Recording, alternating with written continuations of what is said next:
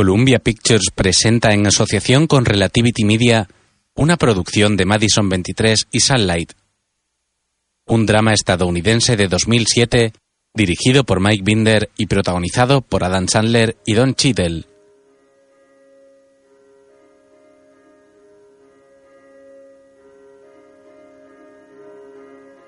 I am a simple man, so I sing a simple song. I've never been so much in love, I never hurt so bad at the same time. En algún lugar de la memoria, I am a simple man, and I play a simple con Jada Pinkett Smith, Liv Tyler. Saffron Barrows, Like the first time. Donald Sutherland, Robert Klein. Melinda Dillon y Mike Binder. En la ciudad de Nueva York, un hombre montado en un patinete motorizado avanza por las calles a distintas horas del día. Lleva una bandolera colgada al hombro y tiene el pelo rizado y desordenado. Escucha música en unos grandes cascos mientras atraviesa la ciudad en su peculiar vehículo.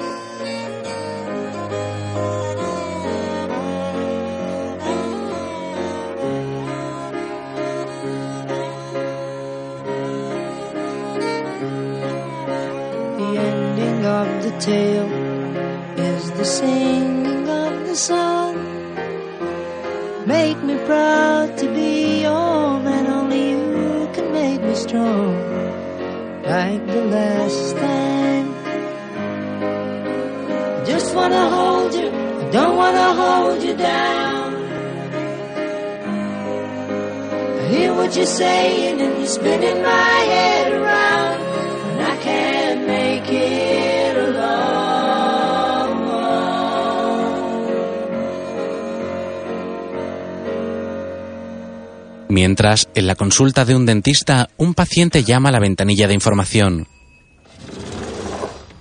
¿Primera visita? Sí, vengo de parte de mi abogado para un laminado cerámico. No me cuente más. Rellene esto para que sepamos a quién llamar si se nos queda en el sillón. El paciente la mira asustado. Era una broma, cariño. Me hacía la graciosa. Mientras, en la consulta, Hola. Señora Rimar, soy el doctor Johnson. Eh, señorita Rimar. Y ya le conozco. Mi doctora tiene la consulta en este edificio. Ah. Hemos coincidido alguna vez en el ascensor. Bueno, ¿Está casado? No me había fijado nunca en la sortija. ah, sí, lo estoy. Estoy casado. En fin, ¿qué podemos hacer por usted? Una lámina cerámica, ¿verdad? Ya sé que normalmente no pone solo una. Hacemos lo que haga falta. Ali, le da el historial a su ayudante. vamos a ver. ¿Dónde va la pieza? No lo sé. Dígamelo usted. La señorita Rimar le mira seductora y luego se recuesta en el sillón y abre la boca. El doctor y su ayudante sonríen divertidos. Más tarde, en la recepción, Bueno, otra monada colada. ¿eh? ¿Qué tendrás? la paciente sale. Bueno, entonces volverá la semana que viene. Ah, dale hora a la señorita Rimar para colocarle un laminado, ¿vale? Sí, te voy a dejar todo el resto de la semana libre para que te prepares mentalmente. Vale. Ha sido un placer conocerle por fin. Ah, sí, igualmente. Se estrechan las manos. Vale. Necesito la... Oh, son mis hijas. Voy a necesitar mi gabardina. Usted no se mueva, ya la cojo yo. ¿Lo ve? Ya está. Estoy ahí en un minuto. Luego el dentista está en un atasco y con gesto extrañado descubre al hombre del patinete saliendo de una tienda llevando sus cascos.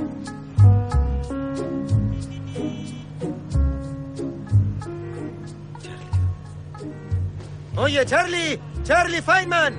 El hombre no le oye y el doctor Johnson se baja de su coche. Charlie. Al ver que el embotellamiento no avanza, cierra la puerta y deja su vehículo para seguir a Charlie. Charlie. Charlie Feynman. El aludido sigue sin oírle y se aleja calle abajo. El dentista le mira con preocupación y vuelve a su coche. al que están pitando por obstaculizar el tráfico. Se marcha y más tarde aparca en una calle. Abre el maletero, saca la compra y sube a un piso donde una anciana refunfuña.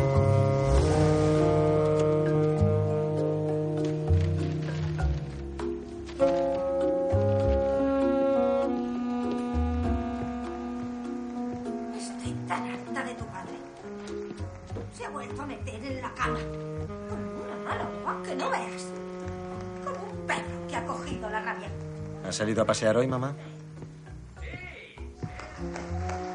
Me tomaré eso por un no. Avanza hasta el dormitorio donde su padre ve en otro televisor el mismo programa que su madre. ¿Papá? Odio esta ciudad, odio esta puta ciudad. ¿Por qué nos has traído aquí? Tengo el zumo de papaya que pediste. Odio esta puta ciudad. Y la peste. Toda esa basura por las calles. Más tarde, Papá, necesito dinero. Tengo que comprarme vestido para la cena de los Jacobsen. Y tendrás que llevarme tú porque mamá va a ir con Cherie a un ensayo del coro. De acuerdo. Y lo del móvil nuevo es urgente. Esta mañana dijiste que hablaríamos de eso esta noche. Creía que ya habíamos hablado del asunto del móvil. Tengo 13 años y aún comparto el móvil con mi hermana pequeña. Porque solo lo necesitas para saber si mamá o papá van a llegar tarde. He visto a Charlie Feynman hoy. ¿De veras? ¿Cómo está? No lo sé. Yo estaba en el coche. Él iba andando. Salía de una droguería. Llevaba unos botes de pintura. ¿Crees que sigue ejerciendo? ¿Quién es Charlie Feynman, papá? Es un amigo de la universidad, tesoro. Era mi antiguo compañero de habitación. No he hablado con él hace mucho tiempo. El que estudió contigo y que su familia estaba en el avión. ¿Es ese Charlie Feynman? Sí. Ese es Charlie Feynman. se produce un silencio incómodo. El matrimonio se mira apenado y todos continúan cenando. Otro día, durante el desayuno,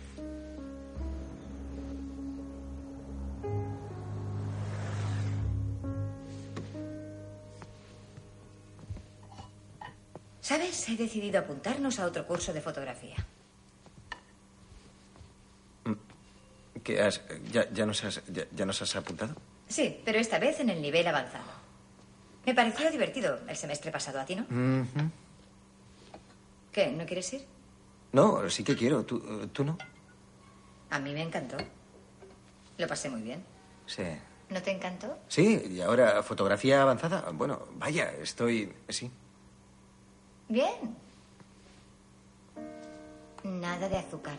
No os llevéis eso al cole, ¿vale? Cosas sanas. Cosas sanas para picar. cuando su mujer no le mira, el doctor Johnson se lamenta en silencio. Más tarde, el dentista acude a la consulta de un psiquiatra. En la puerta duda si entrar o no para al final desistir. Luego, en la calle, espera a una joven que sale de un edificio. Hola, Angela. Doctor Johnson, ¿Cómo es que siempre salimos del edificio al mismo tiempo? termina la jornada. Es verdad. ¿Todo bien? Sí, estoy bien, Bien. gracias. Oye, ¿Qué? quiero preguntarte algo. La mayoría de los hombres casados tienen aficiones, Vamos, ¿no? Alan, Alan, no me hagas esto, vamos. Que no te haga qué. Ya hemos hablado de esto, en fin, no, no está bien que me esperes aquí fuera. Eh, solo estoy... No. Si quieres pedir una cita, podemos No, eso una es... cita y sí, puedes ya lo venir sé, a lo sé, pero solo es una cosita, solo una cosita. ¿Te acuerdas del amigo del que te hablé? ¿El amigo que no tiene amigos, excepto a ti? Sí, ese. Es un hombre casado, ¿sabes? Y, y tiene una mujer estupenda y toda la pesca. Pero ella no le deja... Quiero decir, es como si no pudiera... Los hombres tenemos aficiones de hombres. Jugamos a póker, a golf, hacemos cosas así. Oye, un momento, oye, basta, para de una vez. No puedo tratarte solamente entre el vestíbulo y el aparcamiento. No estoy... eh, Solo te he hecho una pregunta. No, Vale, como quieras llamarlo. no, tienes razón. Es entiendo. inapropiado. Tienes razón, lo entiendo, lo entiendo. Pero deja que te pregunte solo una cosa más. Quiero tu opinión, tu opinión como mujer, Angela, como mujer. Mira, tengo un sueño que se me repite. Yo estoy sentado en el sofá y, y de pronto el sofá es de goma blanda. ¿Eso qué significa? Déjame que te recomiende a otro profesional. Alan se queda serio y desvía la mirada negando con la cabeza. Vale, bueno. Espero que todo se solucione. Pero como me sigas esperando en la calle, al final me vas a deber un tratamiento dental. Que tengas un buen día. Angela se va y Alan, decepcionado, hace lo mismo. Más tarde, en su casa, su mujer está montando un complicado puzzle mientras él bebe una cerveza a su lado.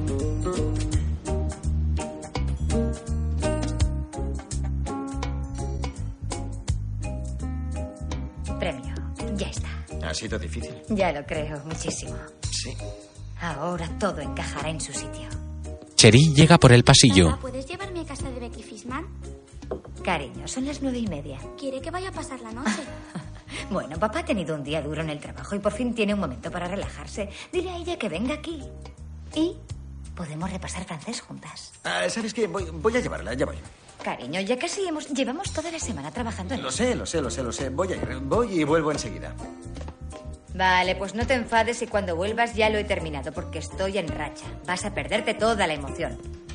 Pero guárdame un poco del cielo, ¿vale? Ajá. Sabes que le debes una a esa niña. Por la cara que has puesto es como si te hubieras librado de una condena. Luego, Buenas noches, nena. Gracias. Cherry se va y cuando Alan va a montarse en el coche ve pasar a Charlie en su patinete. Cha- ¡Charlie!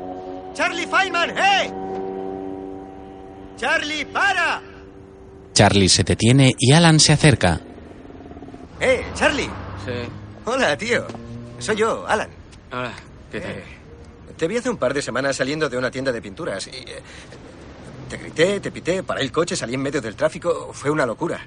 Ah, y sí. he intentado volver a ponerme en contacto contigo, pero nadie tenía... Nadie sabía nada. Ah, bien, bien, guay. ¿Cómo estás? ¿Así que nos conocemos? Me tomas el pelo. Soy Alan Johnson, Charlie. Estudiamos odontología juntos. La residencia Barrows, yo era tu compañero de habitación. Joder, ¿no te acuerdas? Sí, muy guay, muy guay. Me alegro de verte, Barrows. Me llamo Johnson. Charlie. ¿En serio no te acuerdas de mí? ¿Éramos compañeros en la universidad? Sí. Muchas noches dormías desnudo. Y eras sonámbulo. Fueron los peores dos años de mi vida. ¿Sigues ejerciendo? Intenté ponerme en contacto contigo a través del colegio de dentistas, pero no... Siempre estoy ejerciendo, allí en el valle. He derribado ya 12 de los colosos. ¿El valle? ¿Qué es eso? ¿Un ambulatorio o algo parecido? Es más como otra dimensión. Haces un viaje y te descubres a ti mismo. ¿Quieres que tomemos una copa? No puedo beber, no puedo beber, no puedo beber. No puedo beber, tengo que... Tengo que irme. Pues un café o lo que quieras. Vamos a tomar un café. Es un momento. Me gustaría ponerme al día contigo. Luego, Alan observa desde dentro de una cafetería cómo Charlie amarra su patinete a una verja. Eh, Charlie. Le hace señas para que se siente junto a él.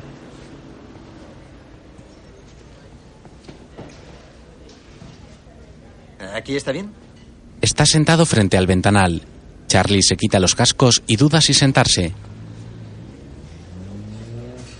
¿Te gusta el trivial? Nombra los grandes lagos. Los grandes lagos. ¿Puedes nombrarlos? Vale, Michigan es uno. Hurón, Ontario, Michigan, Area y Superior. Esa pregunta era fácil. Es de escuela primaria. Charlie se da la vuelta y va hacia el mostrador. Luego, ¿Y qué has estado haciendo últimamente, Charlie? Estoy entre blanco pálido y blanco lunar. Probé el amarillo acaramелado, pero no lo soportaba. ¿Estás pintando o reformando algo? Eras mi compañero de habitación. Eso fue hace mucho tiempo.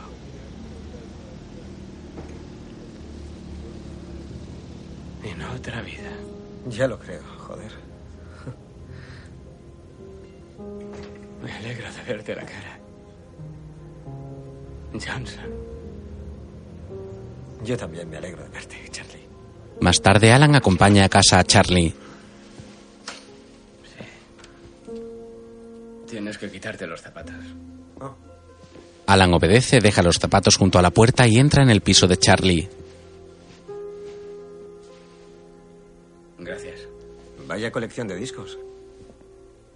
Sí, estoy muy satisfecho. Mucho vinilo. Sí, más de 5.500 hasta ahora. Es una obra inacabada. Alan llega a la cocina. ¿Reformando la cocina? ¿Esto qué es? Es, eh, Sombras del coloso. Charlie se ha sentado a jugar a un videojuego en una pantalla de televisión gigante. Alan le contempla y luego mira a su alrededor. El salón no tiene muebles, solo una estantería llena de libros y algunos trastos por el suelo.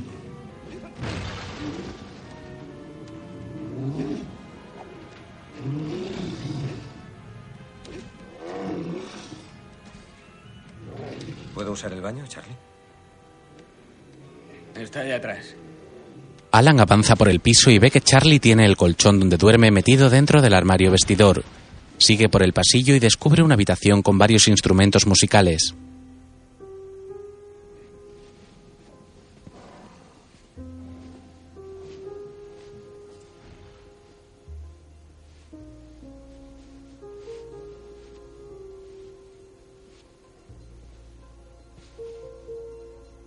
De música.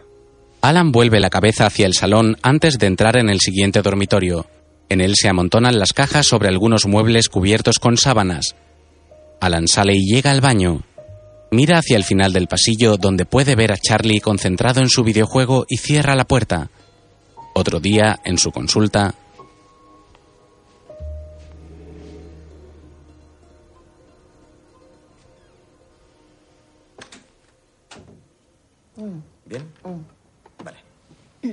Tenga, Ale, gracias. le da un espejo de mano a Ali con el que la señorita Rimar se ha mirado los dientes. La ayudante sale.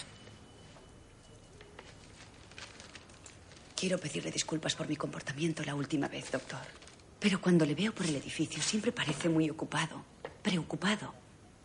Incluso cuando está con los otros médicos parece tan solitario, tan solo. No sé por qué, pero es algo que me resulta muy familiar. Ya. Bueno. Yo ah, espero. Se me ha ocurrido que si usted quisiera, yo lo haría. Con la boca. Lo haría.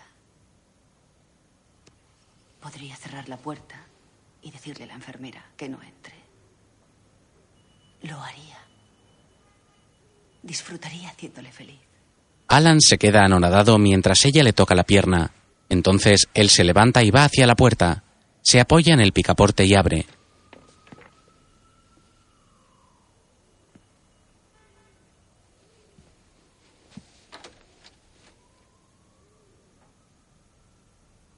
Tiene, tiene que irse. Tengo una sensación extraña de intimidad con usted. Ni siquiera sé por qué.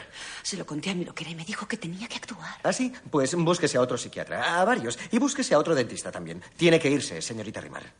Lo digo en serio, quiero que se marche ahora mismo. Por favor, váyase. Vale. Vamos. La mujer se marcha. Eh, eh, qui- quiero que eh, no le des una cita a la señorita Rimar para nada. Vale, No, no, nunca más, nada. ya te. Vale. Quiero decir que no quiero que sea paciente mía. Pillado. Bien. Ya lo he pillado. Gracias. ¡Disculpe! Ahora no. Eh, Melanie, llámala. ¿Señorita Rimar? Por teléfono, quiero decir. No. Señorita Rimar tendrá que buscarse a otro dentista. Disculpe. Ya me ha entendido. El doctor Johnson no la quiere como paciente, ni los demás médicos de aquí. Así que váyase a otra parte, meta las narices en una guía telefónica y búsquese a otro dentista, ¿vale?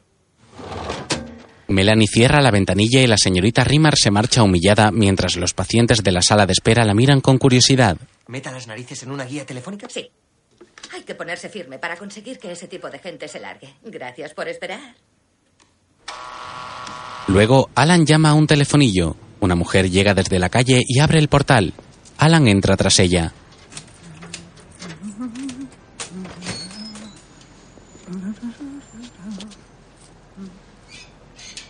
¿Puedo ayudarle? Voy a, voy a ver a un amigo, Charlie Feynman. Aquí no vive nadie con ese nombre, lo siento. El dentista mira extrañado el nombre de su amigo en el telefonillo.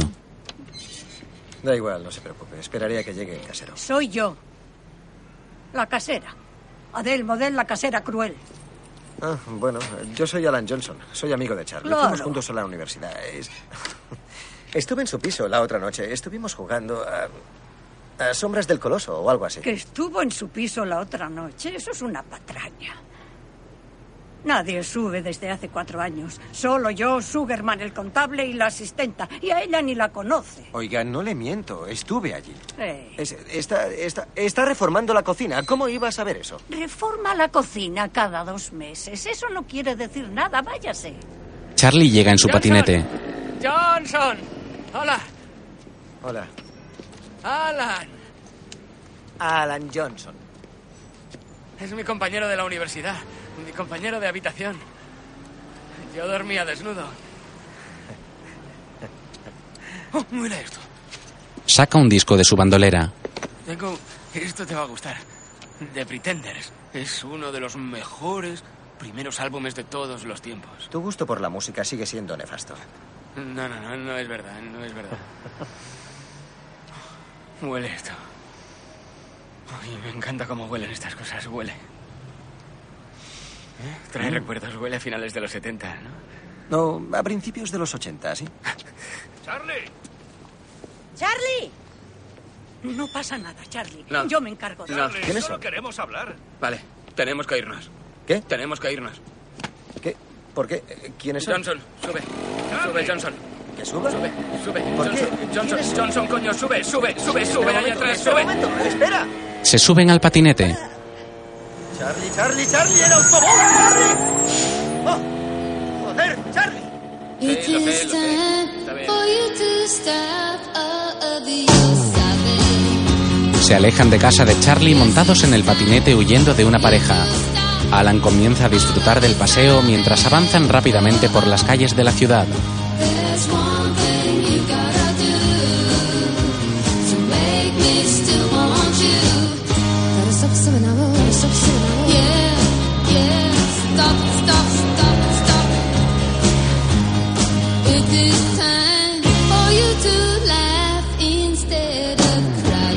Anochece y Charlie detiene el patinete frente a un club. tarde, están cabreados.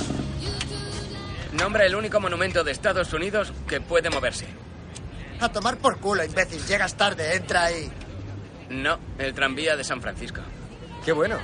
Ese no lo sabía. Es muy bueno. Buenísimo si quieres dejar a alguien con la boca abierta. Entran. Poco después, Charlie toca la batería para un grupo heavy en el escenario del club frente a una multitud que salta emocionada.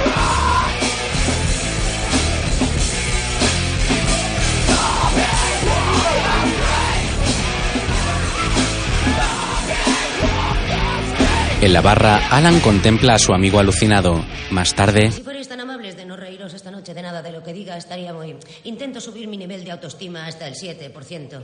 Eh, ¿Me pones otra Henneken? ¿Quieres otra cola? Tengo, aún tengo, gracias. Gracias. Ha sido divertido verte ahí arriba, Ah, tío. La música es buena. No sé si diría tanto como eso, pero ¿sabes a lo que me ha recordado? A la universidad. Cuando improvisabas tocando con ese álbum de Bruce Springsteen. ¿Cómo se llamaba el álbum ese? Bruce Springsteen. Sí. ¿Cómo se llamaba? The River. ¿The River? Sí, The River. ¿Te acuerdas? Yo siempre quería que improvisaras con los OJs o Edwin and Fire, pero tú solo querías tocar con, con The River. No recuerdo haber tocado con ese álbum. Ya, a lo mejor si lo olieras te volvería el recuerdo de golpe. ¿Qué va? Me lo he pasado bien, tío. Ah, sí. Me lo he pasado bien hoy.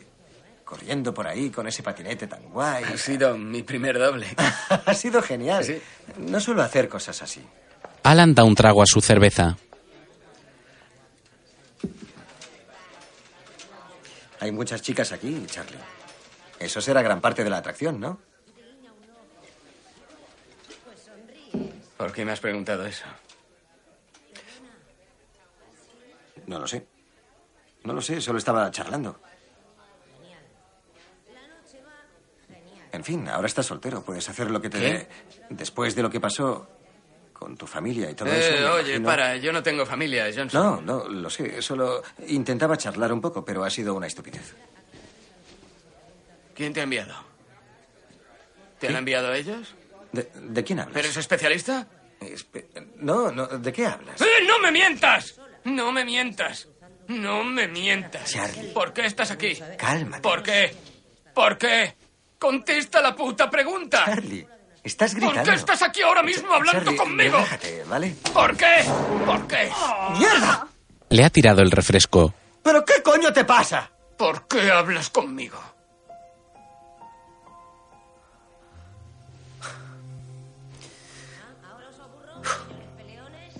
Pues yo también me aburro. Y lo siento si os aburro yo a vosotros. Alan toma su chaqueta. Diles que me dejen en paz. Alan va a decirle algo, pero desiste y se marcha del club. Sale a la calle y se queda pensativo mientras se coloca su bufanda.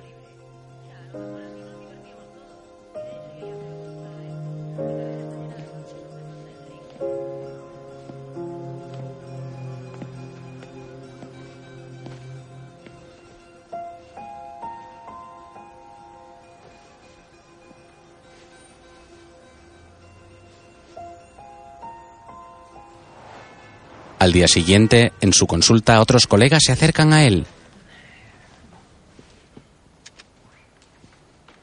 Em, Alan, cuando tengas un momento tenemos que hablar contigo. Luego, Alan, la cosa pinta mal.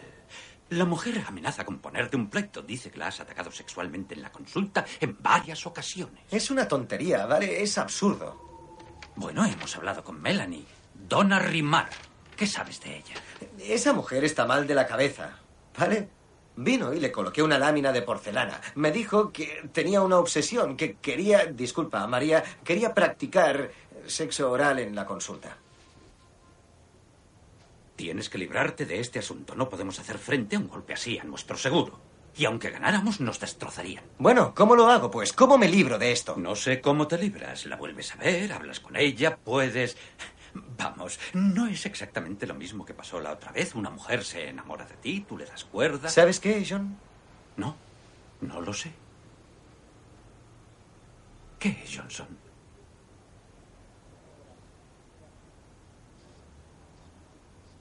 Ya me encargo yo. Alan se levanta y se marcha del despacho. Sale a la calle y de pronto la mujer de la que huyó Charlie en el patinete se acerca a él. El doctor Johnson necesita hablar con usted. Em, soy Ginger Timpelman y soy la suegra de Charlie Feynman. Más tarde toman algo juntos en la estación. ¿Conocía a la familia de Charlie? No. Ah, sus padres murieron cuando aún era pequeño. Tenía una tía con quien vivía antes de ir a la universidad. La vi un par de veces. Nos dejó justo antes de la boda.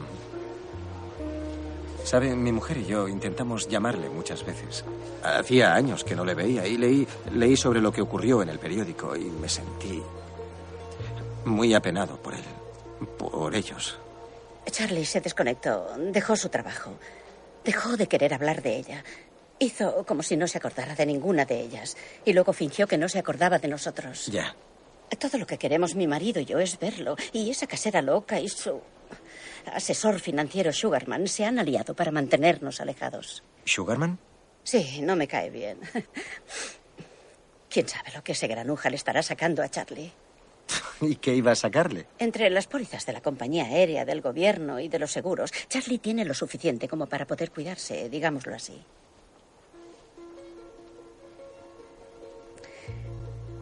Mi marido se jubiló joven. Era poli. Éramos jóvenes, eh, jóvenes para ser abuelos. Yo me iba a dedicar a viajar y a mimar a mis nietas.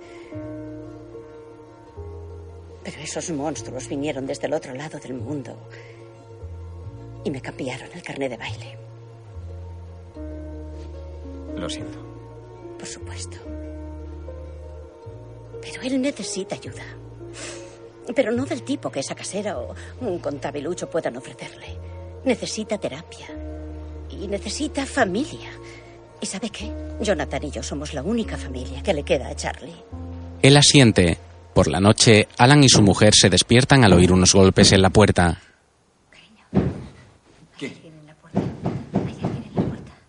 Cherry, Cherry, aparte de la puerta. ¿Qué haces? ¿Pero quién llamaba? No hay que acercarse a la puerta en plena noche, ya lo sabes. Creo que es Charlie Feynman. ¿Es Charlie? Oh, sí, es él. Alan entreabre la puerta. ¿Sí? Johnson. ¿Ya estabas en la cama? ¿Qué pasa? Son las diez y media. Siempre estoy en la cama a las diez y media. Qué fuerte. Vaya mierda. No llevarás una cola en la mano. ¿No? ¿Por qué? La mujer de Alan abre la puerta del todo. Charlie, te presento a mi mujer, Janine. Hola, nos conocimos hace 15 años en Central Park. Espero que ahora lo recuerdes. No lo recuerdo. Vale. Esta es nuestra hija Cherry. Es un placer conocerle, doctor Feynman.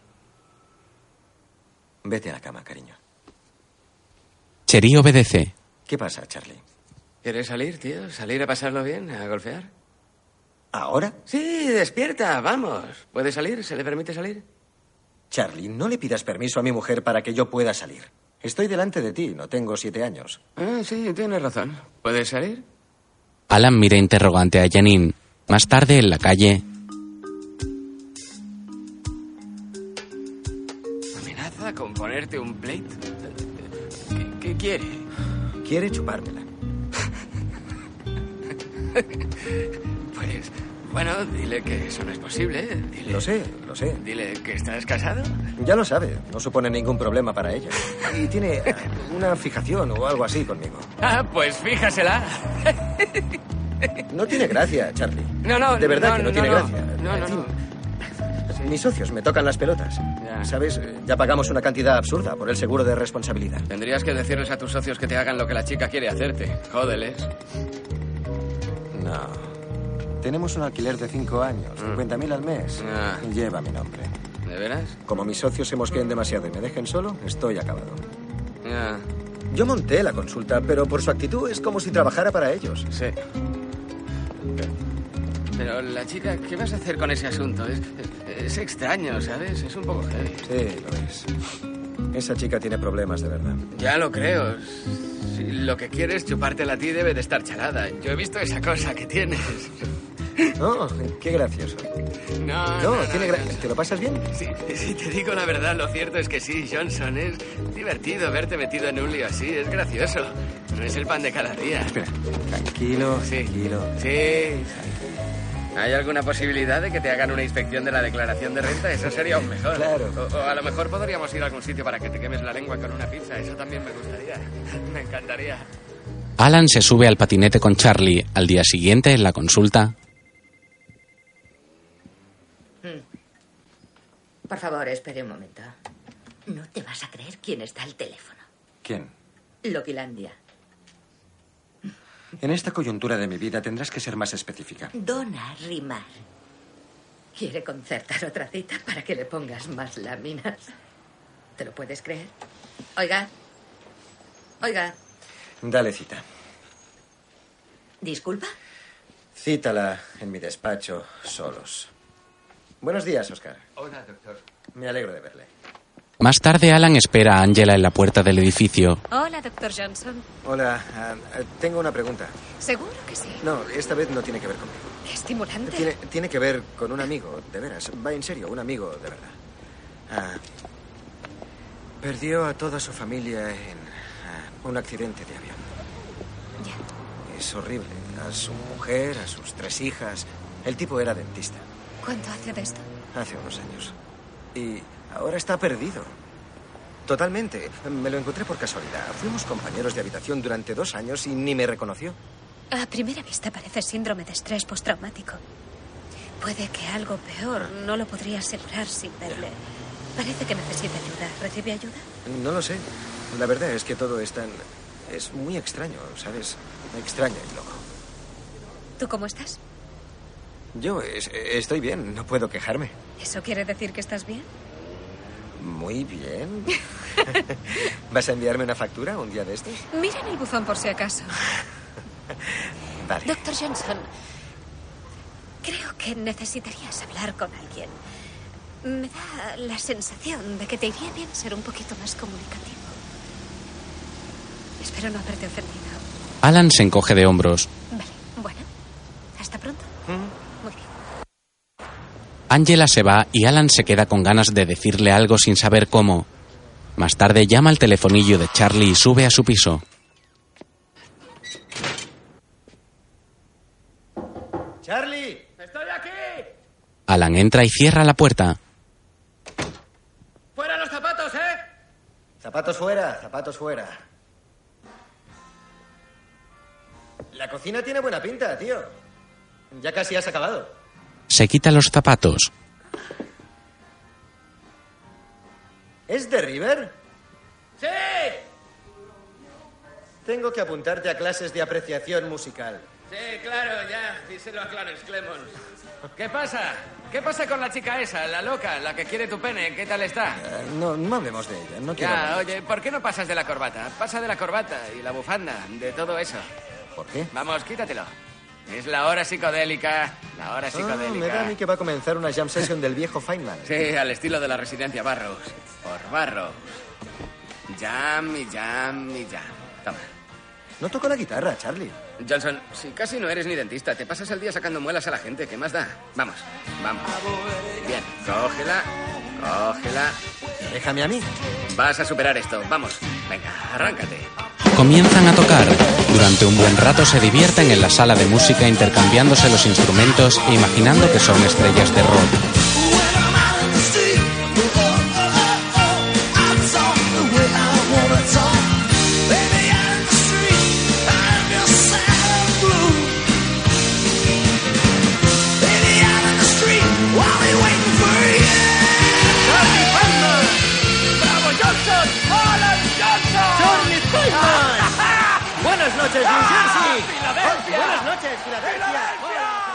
Otro día en casa de Alan, Lo siento, nena.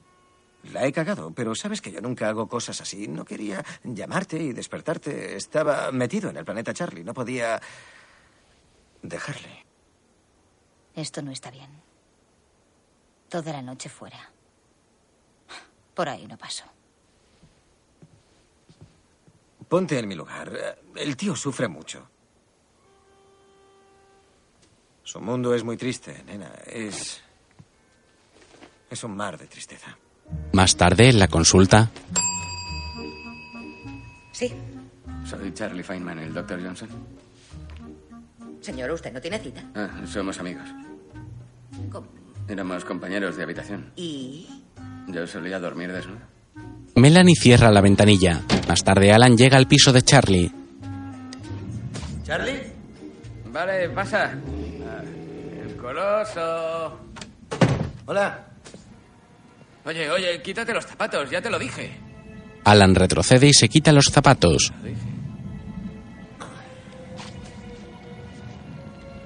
Se fija en que Charlie vuelve a hacer reformas en la cocina. Oye, ¿no acababas de.? Lo deja por imposible. Va a sentarse junto a Charlie que está jugando a su videojuego. Eh, déjame probar. Probar. primero mira cómo lo hago yo. Deja- déjame, déjame probarlo. Vale, ¿cómo, ¿cómo se dispara? El cuadrado es para apuñalar y eso es el pajarito. Si quieres dispararle tienes que llamar su atención. Vale. Bien, bien, pues prepara la flecha. Y vamos a darle justo en el útero. Oh. Apunta hacia un Ah. Podría enseñarte cómo se hace, darte algunos consejos, pero te lo advierto, crea adicción. Bueno, no tengo tendencia a las adicciones, así que tú enséñame cómo se hace. ¿He dicho algo gracioso? Vale. Eso llama a tu caballo. El triángulo es para saltar. Vale, vale, muy bien. Vale, apuñálale en el brazo. Mira, le estoy apuñalando en el brazo. No, tienes, tienes que darle en el sitio preciso. Le estoy apuñalando Ya, ahí. tienes que ponerte en la luz. Dale, eso no va a funcionar. ¿Lo ves? Tengo que ir a por ese hijo de puta. Escucha, déjalo, ¿vale? Descansa. La próxima vez que vengas lo harás mucho mejor. Tienes que dejar que el juego te absorba. No, no, no, no, no, no, no. Ay, ahora mismo. La próxima no. Ahora. Creía que no tenías tendencia a las adicciones. Esa ha sido la frase de la noche, tío. Eres adicto. Dilo, tío, di que eres adicto. Ah, vale. Soy adicto. Eh, Los dos se pasan las horas jugando al videojuego. vamos, ahora dale en el ala. vamos, ¿cómo vale. voy a aplastar, pajarito! Dale en el ala, vale.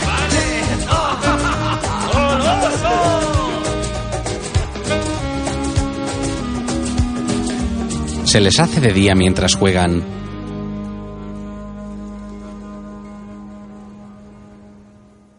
Otro día acuden a un cine a una maratón de películas de Mel Brooks.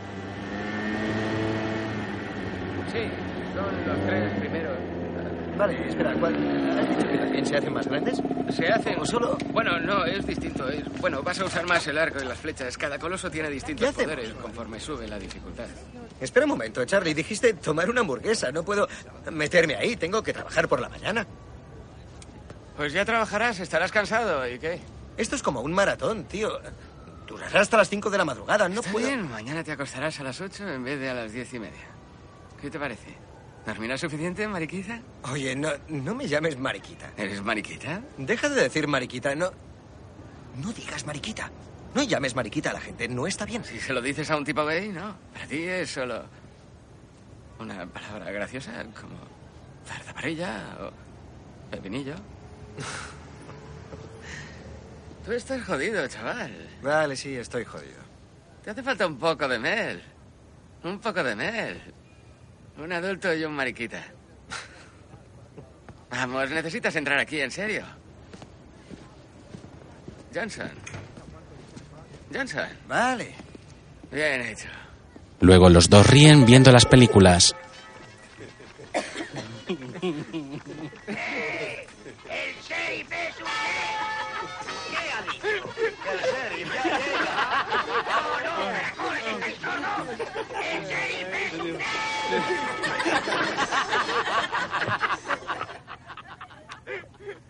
¡Hola! Nadie me quiere, nadie se preocupa por mí.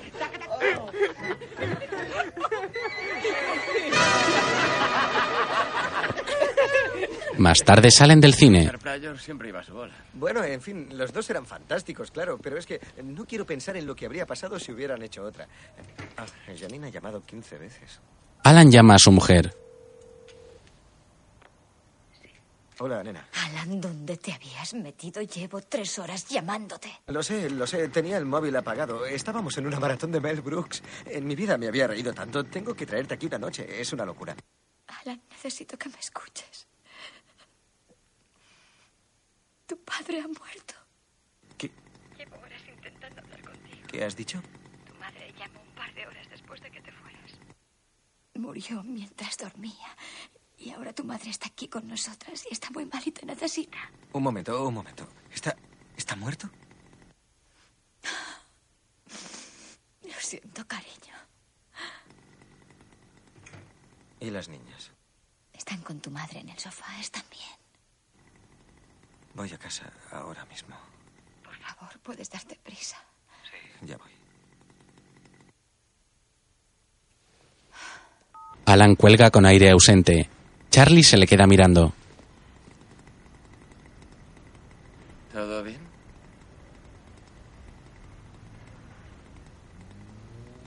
Ah, mi padre acaba de morir. ¿Morir de muerto? Sí. ¿Quieres que vayamos a desayunar? Charlie, mi padre acaba de morir. Sí, hay una tienda de cocinas que abre temprano. Me gustaría ir, quiero enseñarte unas encimeras de mármol. Charlie, mi padre acaba de morir. Sí, sí, lo sé, quiero golfear. Vamos, no desperdiciemos a Mel. Tenemos una buena dosis de Mel.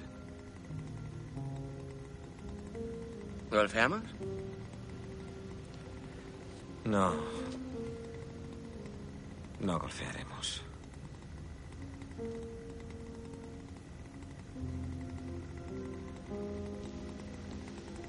Alan se va deprimido. Está bien, vamos a un chino. Venga ya, no seas nenaza. Alan no le hace caso y sigue caminando. Charlie se monta en su patinete y se marcha. Otro día, en el funeral por el padre de Alan, la familia de este se acerca al ataúd al finalizar la misa. Más tarde, en casa, familiares y amigos se reúnen. Alan mira por la ventana con tristeza, mientras un hombre mayor hace trucos de magia con cartas para entretener a las niñas.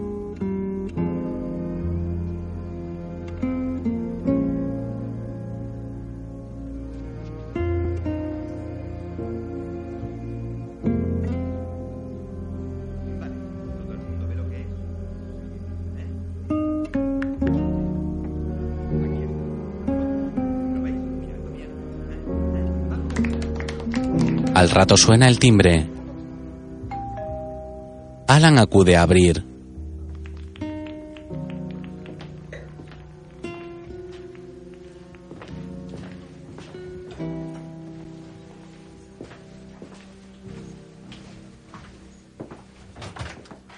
¿Sí? ¿Johnson? Sí. Soy Sugarman. Brian Sugarman. Ah, ¿Le ya. pillo en mal momento? Bueno, acabo de volver del entierro de mi padre, pero aparte de eso. Perfecto. Déjeme que se lo diga sin tapujos. Alan, mi trabajo es impedir que nadie le tome el pelo a ese hombre. Es lo que hago, cubrirle la espalda. Muy bien. Bueno, está claro que no puedo evitar que Charlie haga esto sin meterme en un berenjenal legal, pero le aseguro que voy a hacer lo imposible para impedir que le regale a usted un millón de dólares. No sé de qué me está hablando. Quiere que yo le dé un millón de dólares. ¿Tanto dinero tiene? No es asunto suyo. Es asunto mío. Me dedico a eso, ya lo hemos aclarado. No dejaré que le manipule. Sugarman, tranquilícese, ¿vale? No quiero su millón de dólares. Dígale, dígale que no estoy enfadado con él y que aún somos amigos. Dígale eso. ¿Lo dice en serio? Sí, no quiero su millón de dólares. Dígaselo.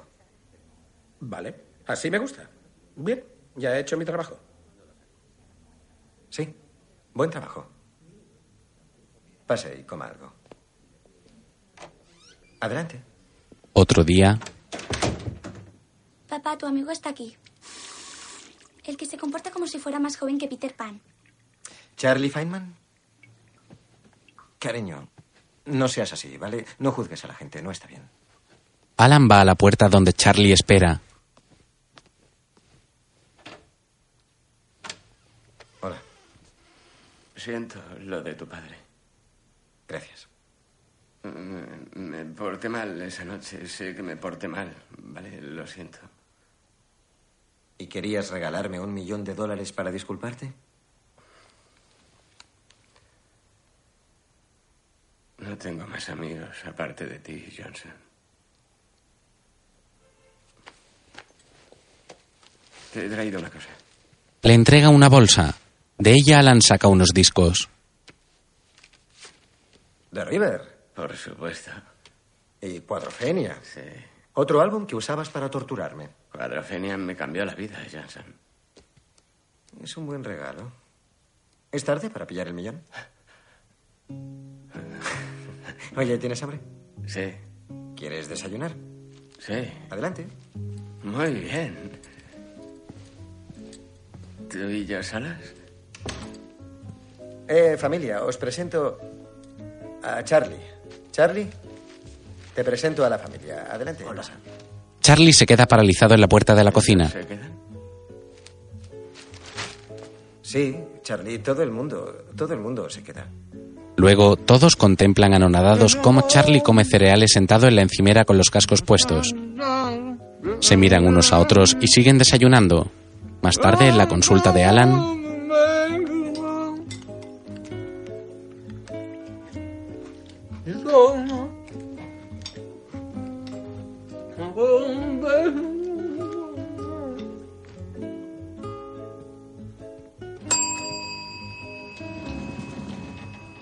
Soy Charlie Feynman, el doctor Johnson. Vamos a comer.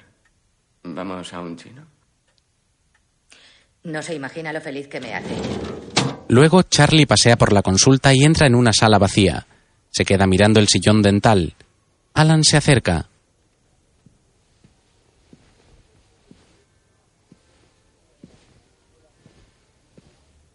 ¿Cuándo fue la última vez que pisaste una consulta? ¿Quieres cita para una limpieza? Anda, vamos, vamos a comer. Charlie contempla los diplomas de la pared. ¿Lo echas de menos? ¿A qué te refieres? Nada, olvídalo. ¿Qué? ¿Qué? Vamos, dila. Charlie, no es nada, ¿vale? Olvídalo. ¿No? ¿Qué, ¿Qué crees que he hecho de menos? ¿Ser dentista? Es así. ¿Por qué? ¿Por qué qué? ¿Por qué? ¿Por qué, ¿Por qué me lo preguntas? ¿Intentas? ¿Quieres que centre mi vida? ¿Es eso?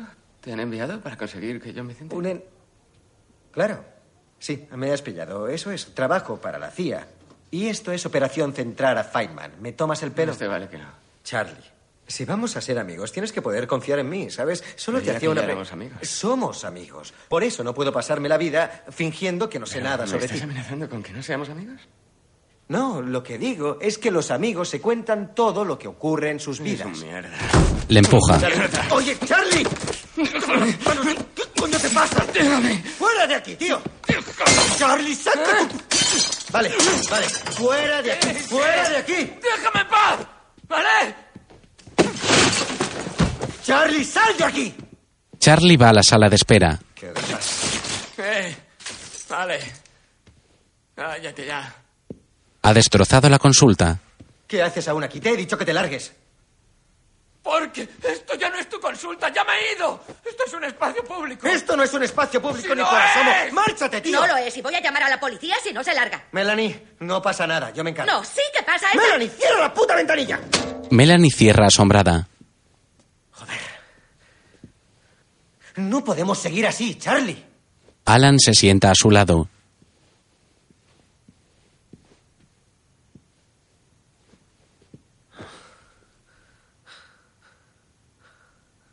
Mira, no sé qué es lo que te he dicho. Que te ha hecho mosquear tanto, pero lo siento, Charlie, ¿vale? Vale. Joder. Lo sé. Donna Rimar llega en ese momento. Doctor Johnson, Señorita Rimar. ¿va todo bien? Sí, claro, estupendamente. Porque tenía una cita con usted. Hable con Melanie. Ya volveré en otro momento. No, no, no pasa nada. Hable, hable con Melanie. Donna se dirige a la ventanilla y llama. Charlie le pregunta por gestos a Alan si ella es la acosadora. Melanie abre la ventanilla.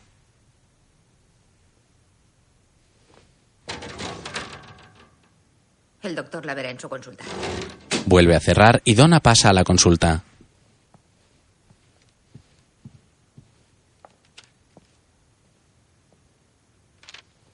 Esa maravilla de mujer quiere chupártela. Charlie, ¿quiere chupártela?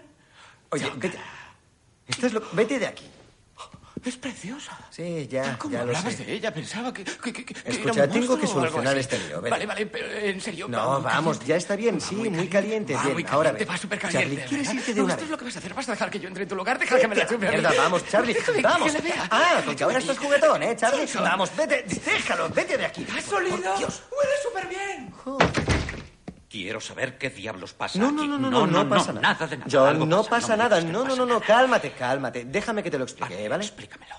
Alan se va sin decir nada. Charlie vuelve. Es como si saliera de una película de los años 40. ¿Ha visto a esa chica? Es. Bueno, es pura. perfección. Se vuelve a ir, mientras Alan entra en su despacho y cierra la puerta.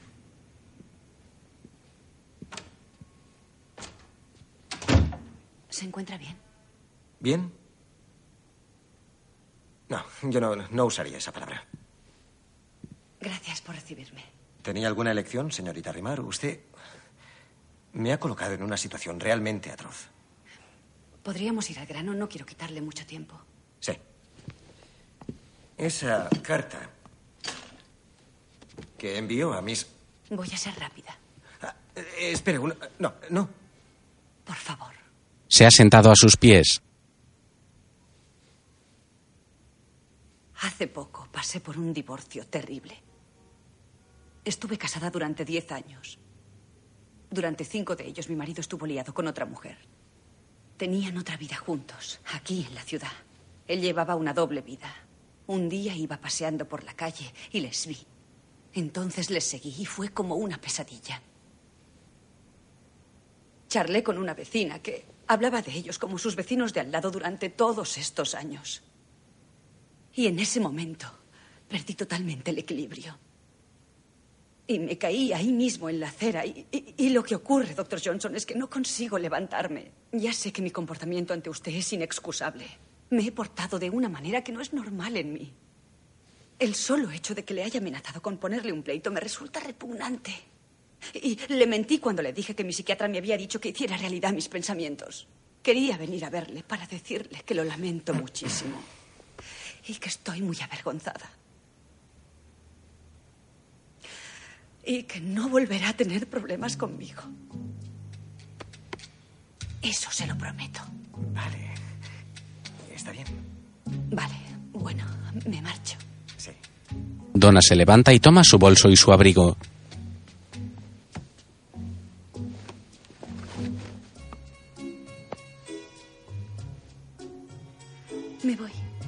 Alan asiente y cuando sale cierra la puerta rápidamente.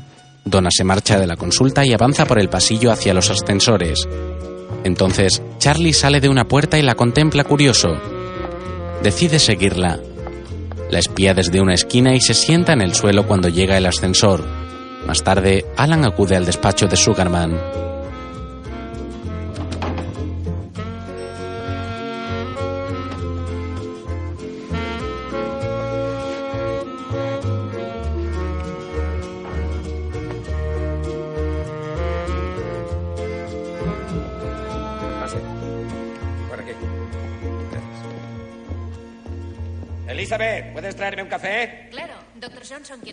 No, no quiere nada.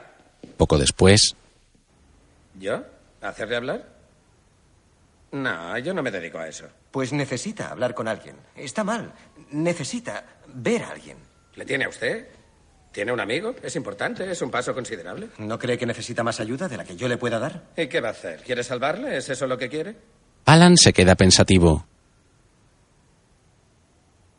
Yo era su mejor amigo. Su compañero de golf y pesca, ¿vale? Nuestras familias pasaban las vacaciones juntas. Vale.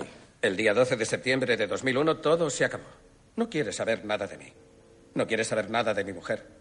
Usted le cae bien, Alan. ¿Sabe por qué? ¿Por qué? Es muy sencillo. Porque usted no sabe nada de Doreen, ni Jenny, Julie y Gina. O de Spider, el caniche de la familia. No sabe nada de ellos, así que cuenta con que usted no le haga preguntas. Cuenta con que le deje en paz. ¿No es gracioso? ¿Que esté usted aquí pidiéndome que le ayude con otra campaña inútil para intentar que Charlie vaya a ver a un loquero? El único tío que él cree que va a dejarle en paz. Otro día, Janine se está peinando en el cuarto de baño cuando Alan entra.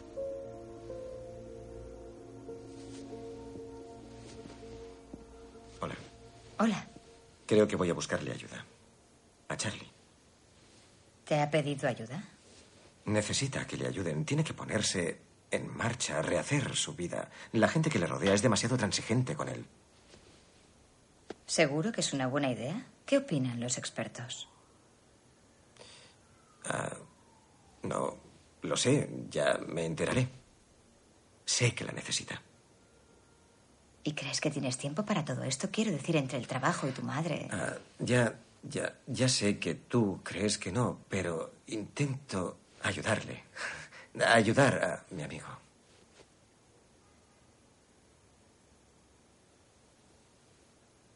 Vale. Janine sale del baño. ¿Quieres desayunar? Sí, gracias. Más tarde, en una tienda de discos, Me alegro de que te apeteciera hacer esto. Así, sin más ni más. Bueno, sabes, creo que ya es hora de que empieces a enterarte de lo que es la buena música de verdad. Ah, claro, claro, claro, claro. Ah, Graham Nash, Songs for Beginners. Esto es... La portada lo dice todo. Mira esa cara. Sabe que ha hecho un gran disco.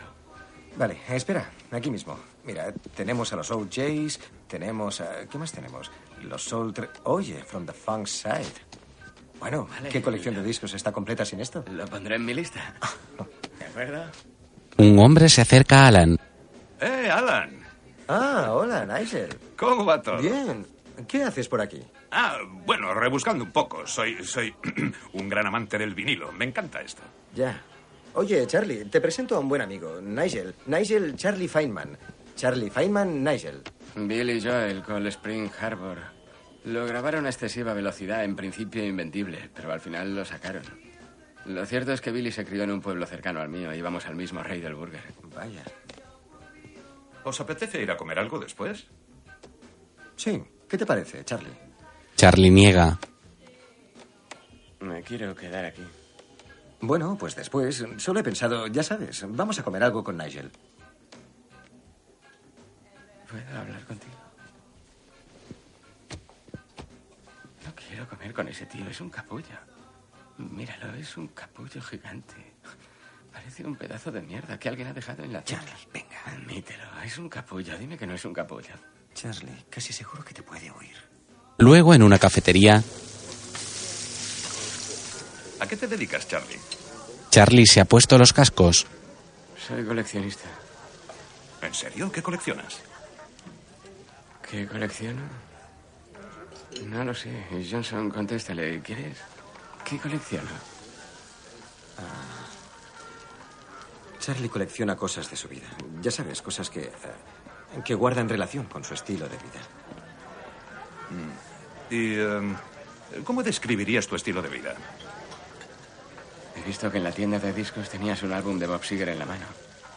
¿Eres fan de Seger, Nigel? Me encanta Seeger. Sí. Smoking Opes, Mongrel. ¿Cuándo empezó a engancharte? Seguramente después. ¿Silver Bullet o Seeger System? Pues la verdad es que no me gusta ninguno de esos discos. Qué curioso, porque no son discos, son sus bandas. Seeger es un artista, un genio, un héroe americano. ¿Y tú qué eres, Nigel? ¿Un terapeuta? ¿Es eso? ¿Me estás evaluando? ¿Soy tu caso ahora? ¿Vas a arreglarme? No, mira, estaba. Había salido a pasar la tarde. Me he encontrado con mi Y hijo una amigo. mierda, pestas a psiquiatra. Tienes manos de loquero. Has pedido una ensalada como un loquero. Vale. Dejémoslo. No, no, no, no, no, no, no, está muy bien. No, no, no. A ver, ¿cómo se pide una ensalada como un loquero? En tu opinión, me gustaría saberlo. Salgamos ahí fuera ahora mismo. Voy a darte una paliza, voy a darte una paliza, loquipollas, Ya. fan de Seeger. Te darían por el puto culo en un concierto de Seeger. Charlie. ¡Levántate, coño! ¡Levántate! Sabía lo que eras en cuanto te vi esa cara de capullo en la tienda de discos. ¡Fuera! Está bien, Charlie. Cálmate. Charlie mira a Alan con rencor y decepción. Entonces se marcha de la cafetería.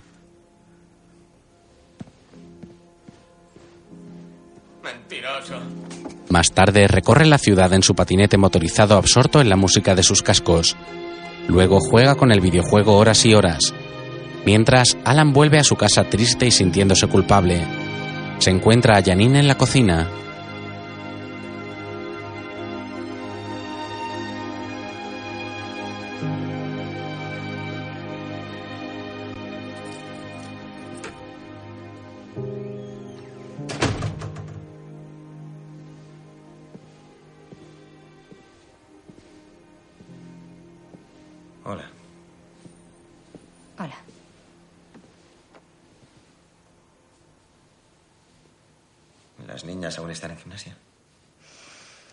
Sí. Voy a lavarme un poco. He hecho la cena. ¿Dónde estabas? ¿Con Charlie? ¿Sabes dónde está el problema? ¿Todo el problema con Charlie?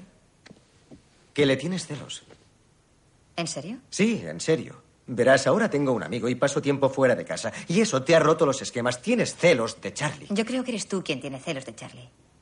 Está ensimismado en su mundo de dolor, atrapado en arenas movedizas y lo único que se te ocurre es codiciar su libertad. Eso es una barbaridad, Janine. ¿De veras? ¿Qué? ¿Que estoy celoso so- solo porque el tío puede hacer, hacer lo que quiera y tiene, tiene la libertad de hacer... eh, ¿Tú crees que tengo celos de eso? ¿Que codicio eso? Háztelo mirar, es, es una barbaridad. ¿Qué pasó con esa mujer? La que quería chupártela. Llamé a Melanie a la consulta y me dijo que había solucionado el problema. Espera un momento. ¿Llamaste a Melanie? Sí, eso hice. ¿De modo que ahora controlas lo que hago, Janine? Alan, tengo que hablar con alguien porque tú no me cuentas nada. Bueno, tienes razón, está solucionado. Quiero saber cómo lo hiciste. Invité a la mujer a que entrara, cerré la puerta, salté encima del escritorio y dejé que me lo hiciera. Muy maduro, Alan. Pues escucha lo que tú estás diciendo. ¿Qué pretendes insinuar? ¿No me conoces mejor que eso? Voy a dar una vuelta. Recuerdos a Charlie. No hagas eso. No, no, lo- no hagas como si supieras lo que voy a... He dicho que iba a ver a Charlie. No hagas eso. No, no estás en mi cabeza. Daré un beso de mi parte. ¿Lo ves? ¿Quieres...? Y entonces, si yo... Vale. Vale. Se marcha. Otro día en la consulta, Soy Charlie Feynman, el Dr. Johnson. Melanie no contesta. Luego Charlie espera mientras Alan atiende a una paciente. ¿Querías hablar, Charlie? Esperaré, es privado. Oh, bueno, habla sin temor. En fin, está, está acá o está a mil kilómetros de aquí. Y Ana es extranjera. Acaba de llegar a este país. Habla solo griego. Ah, Ana, Charlie es un superhéroe del espacio. Lleva panties y se mete un calcetín en el paquete. Mucho gusto, señor. ¿Ves? Intimidad. Charlie se acerca con recelo. Lo he estado pensando. Tiene razón. Ne- Necesito que alguien me ayude. Quiero que alguien me ayude. Eso está muy bien, Charlie. Sí, es, es solo que tengo que tener mucho cuidado, lo sé. Más vale que no tenga ciertos pensamientos. Es lo correcto, porque necesitas ayuda para procesar esos pensamientos. Pero no quiero a ese payaso, Nigel. No. Es un capullo. Es el capullo más capullo que conozco. Sí, ya, ya entiendo. Vale. Entendido. Charlie se marcha y Alan vuelve al trabajo. Ana le mira. Está bien jodido, Alan. No sabía que iba a alargar todo eso. Más tarde, Alan acompaña a Charlie a la consulta de Ángela. ¿Ángela? Hola. Hola. ¿Qué tal? Bien, gracias. ¿Y tú? Bien, me alegro de verte. Sí. Eh, Charlie, te presento a Ángela. Ángela Charlie Feynman, compañero de la universidad. Encantada de conocerte, Charlie. Le extiende la mano, pero Charlie no se la estrecha. Bueno, gracias por recibirnos con tan poco aviso. Vamos, pasad. Sentaos, poneos cómodos. Yo iba a hacerme un café. ¿Alguien más quiere? No, yo no. Charlie. Este niega y Ángela sale por su café. Tomas el pelo, es una cría. Sí, tienes razón. Es joven, pero es, es buena. Tiene mucha experiencia con gente que ha sufrido pérdidas. Dale una opor- qué tetas, eso no es bueno. ¿Desde cuándo? También es verdad. Escucha, hoy solo tienes que hacer el paripé, a ver qué opinas. Y si te cae bien, pues ya veremos. ¿Pero me equivoco con sus tetas? No, no te equivocas, son fantásticas. ¿De qué estáis hablando, chicos? ¿Qué es lo fantástico? Los dos se quedan cortados. Más tarde, Donna llega a la consulta de Ángela y se sienta en la salita de espera.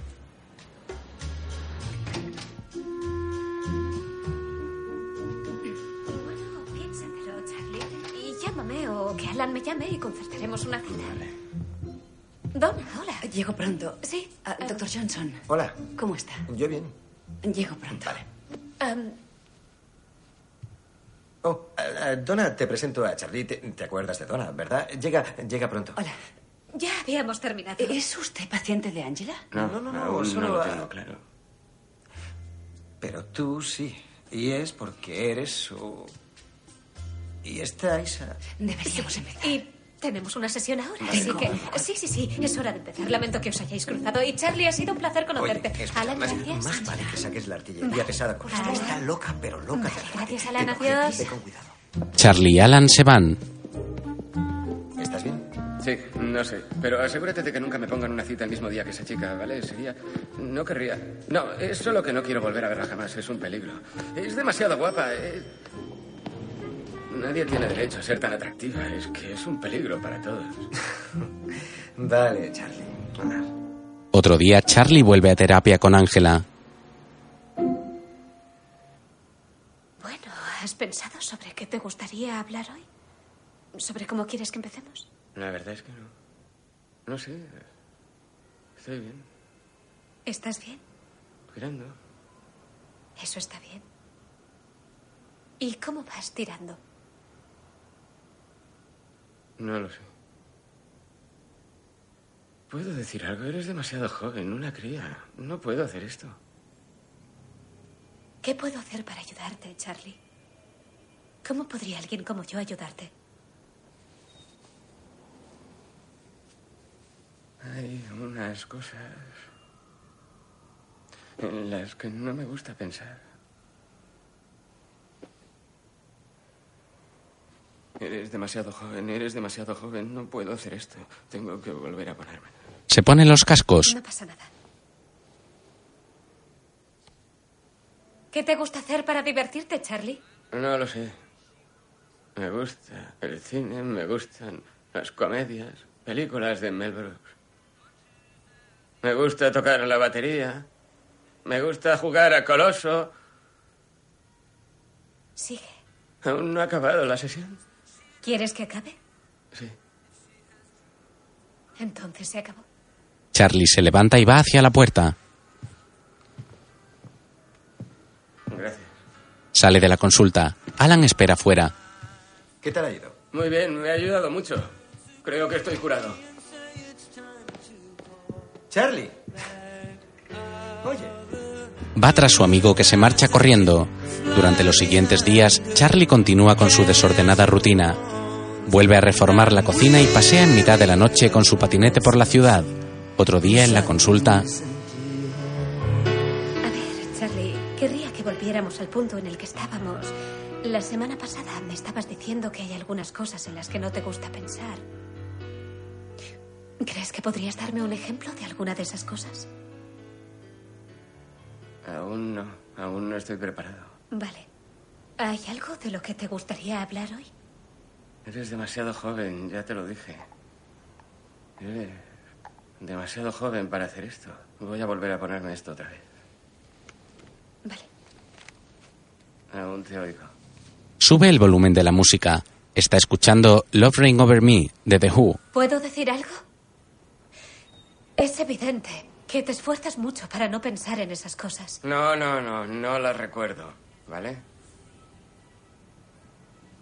No me gusta recordar. Pero dijiste que necesitabas ayuda, ¿verdad? En fin, dijiste que estabas preparado para hablar de algunas de esas cosas. Y parte de la ayuda que yo puedo darte es ayudarte a poder enfrentarte a pensar en esas cosas. ¿Quieres saber en qué pienso? ¿Quieres saberlo? Sí, sí. En tus tetas. Vale. Son redondas y son perfectas y pienso en ellas por ese motivo. Eso es lo que tengo en mente. Gracias, Charlie, gracias. ¿Ha acabado ya la sesión? Si quieres que se acabe, Sí, quiero. entonces se acabó. Charlie se levanta y se marcha. Ángela se queda en la consulta pensativa. Mientras, Alan observa cómo sus colegas se ríen juntos sin formar él parte del grupo. Entonces se dirige a atender a un paciente. En su casa, Charlie sigue con la nueva reforma de la cocina. Carga con un lavavajillas por todo el espacio hasta situarlo donde quiere y lo instala.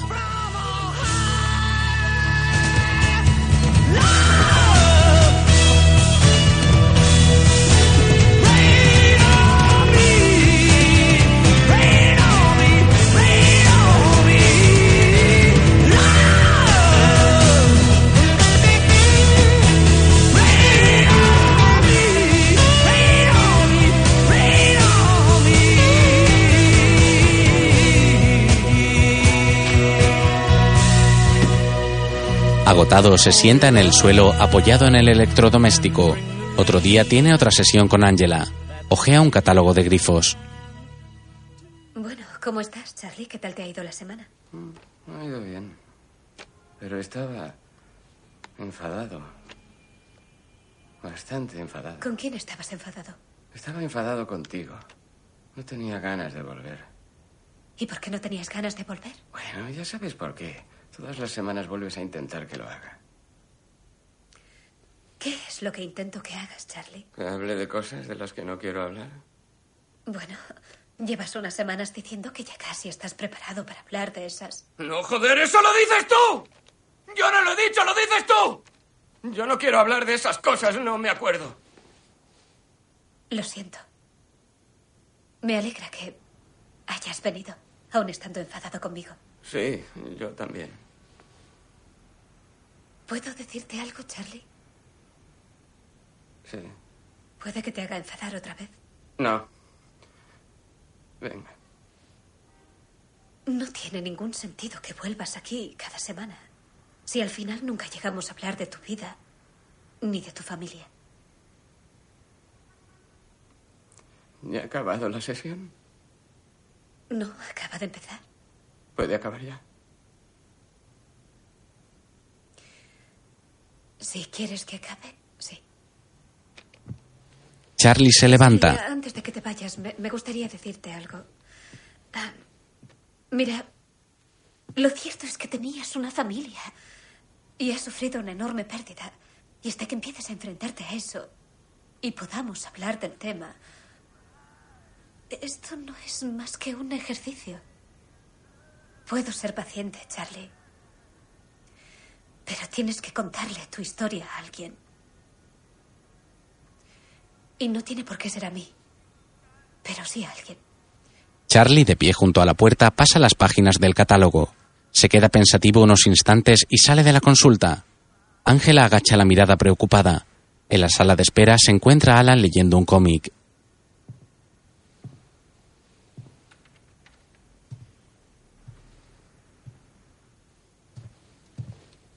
Oye, Charlie, espera. ¿No me habías dicho que el colega de este tío era negro? Quiero decir, eso lo hace casi soportable. Pero, ¿por qué le han tenido que poner esa cosa verde con escote, nube? En fin, es... ¿Por qué han hecho eso? Es un poco mariquita. Charlie se sienta a su lado. Tenía tres hijas. Ya lo sé. Gina tenía cinco años. Era. Jenny. Tenía siete. Ya. Le gustaban los chicos. Julie tenía nueve. Era. Era la mayor. Se parecían todas, Johnson. Igual que Dorin. Dorin era mi mujer. Tete. Era su mote. Por Dorin Timperman. Tenía un perro, Spider, Spider. Era un caniche.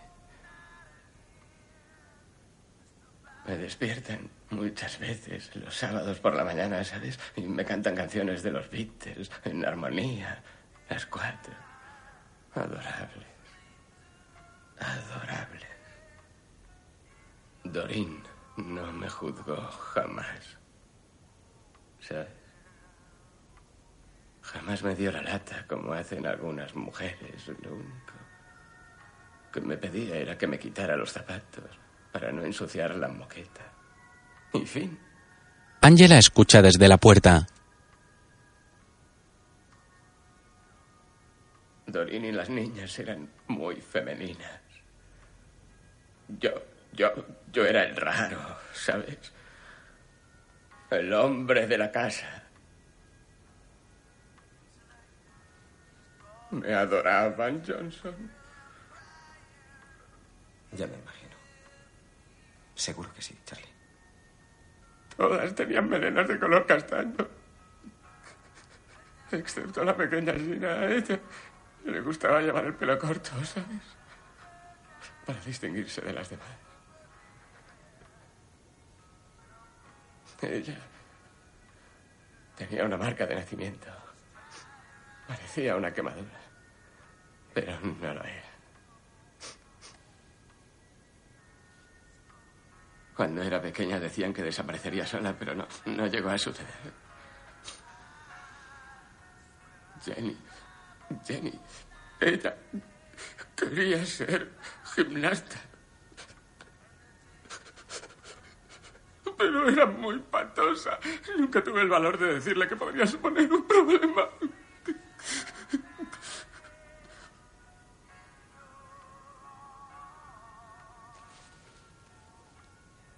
Se fueron a ver a Ellen, la hermana de Dorin, y a sus hijas en Boston. Y se llevaron a Spider porque yo tenía que trabajar y no se fiaban de que le diera de comer. Pero eso solo era una broma, ¿sabes? Y después íbamos a ir todos a la boda de la prima de DT en Los Ángeles. Y yo iba a reunirme con ellas allí. Las niñas querían ir a Disneylandia, pero tenían que... Iban a perder un par de días de colegio, así que tuvimos que decirles que no. Ya sabes.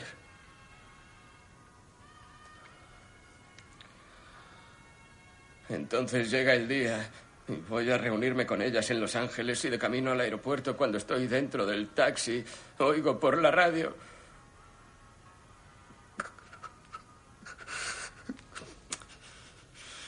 Cuando llego un tipo me dice que el avión venía de Boston. Otro tipo dijo que había dos aviones. Entonces entro en el aeropuerto y me pongo a ver la televisión y lo. y lo. y lo vi.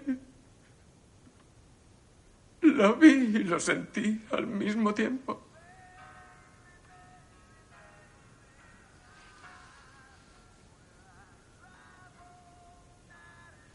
Pensé en la marca de nacimiento de Gina. Y sentí cómo se quemaba.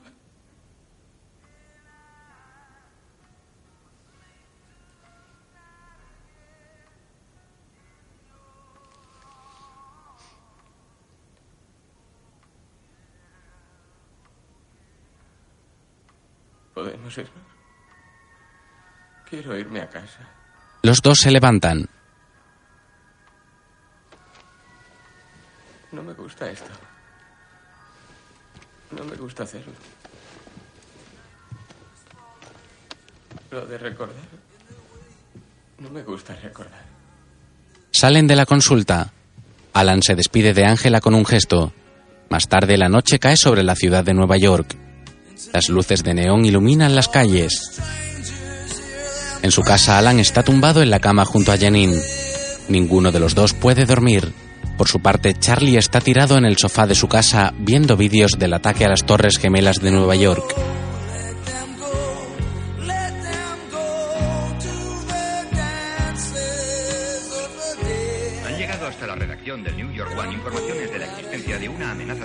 Inminente de la que Nueva York puede ser el objetivo. Como consecuencia, se ha elevado el nivel de alerta. Las autoridades municipales están reforzando la seguridad en los metros, autobuses y aeropuertos. No se ha confirmado que exista una relación directa con el grupo terrorista Al-Qaeda. Más tarde, Charlie sale de su casa en plena noche y comienza a caminar por las calles de la ciudad. Llega a una licorería y compra una botella. Luego vuelve a casa.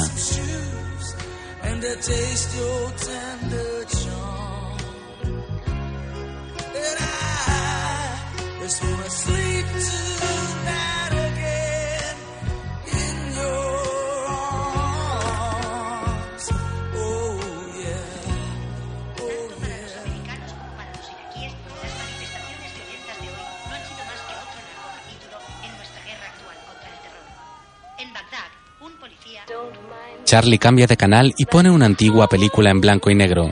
Bailando nace el amor, en la que Rita Hayworth le canta con dulzura a Fred Astaire mientras bailan. Mira fijamente la pantalla con expresión ausente.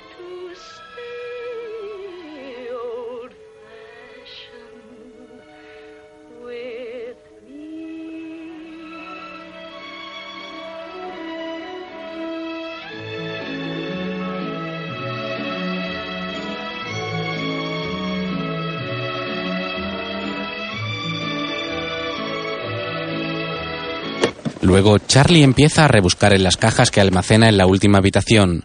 De una de ellas saca una cajita de madera. Se sienta y la abre. Saca un objeto envuelto en una tela roja que aparta. Es un revólver. Lo mira atento y saca el tambor de las balas. Lo gira, pero está vacío. Mira en la caja y a su alrededor sin encontrar la munición. Revisa las cajas de cartón que le rodean. Entonces va hacia el vestidor donde duerme. Tampoco encuentra nada. Al caminar por el pasillo, a su mente acuden imágenes de su vida cuando su familia vivía. Va hacia el baño y recuerda a su esposa lavándose los dientes. Se sienta deprimido en la habitación de las cajas.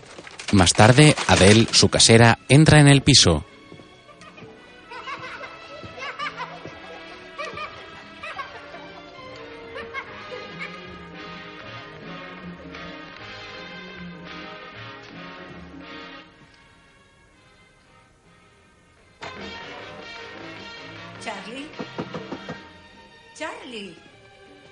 ¿Estás ahí? Charlie. El señor Lincoln, el vecino, ha llamado para decir que tenías la tele muy fuerte. Y yo le he dicho que nunca ves la tele, pero... ¿Te pasa algo? Charlie. Charlie. Charlie esconde el revólver y se va. Adele se queda mirándole preocupada. Charlie sale a la calle y camina errante por el barrio. Se choca con la gente. ¿Qué te pasa? Sin rumbo fijo, sigue avanzando con expresión ausente mientras contempla con mirada vidriosa los escaparates y la gente.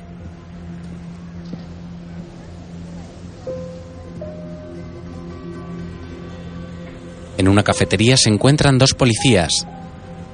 Charlie se queda pensativo y entonces cruza la calle hacia un restaurante asiático con la fachada pintada de amarillo.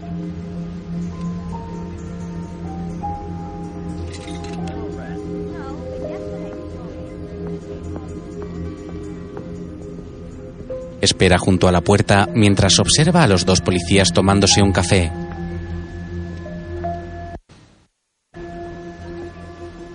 En su cabeza se va fraguando una idea.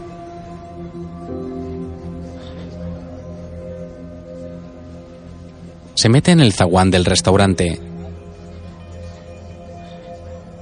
Saca el revólver descargado del bolsillo de su pantalón y lo guarda en el del abrigo para tenerlo más a mano. Luego sale a la calle de nuevo.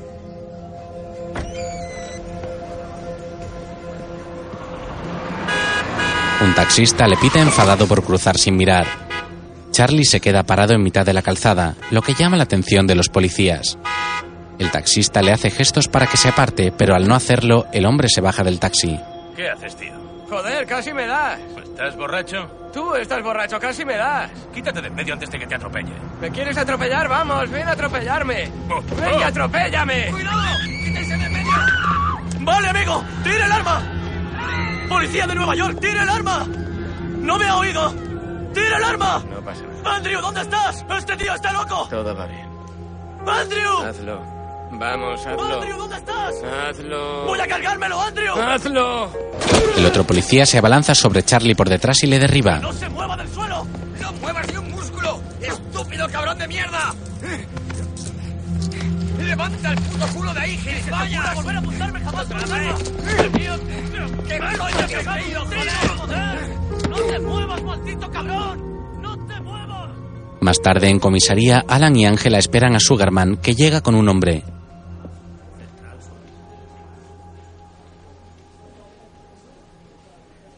Alan.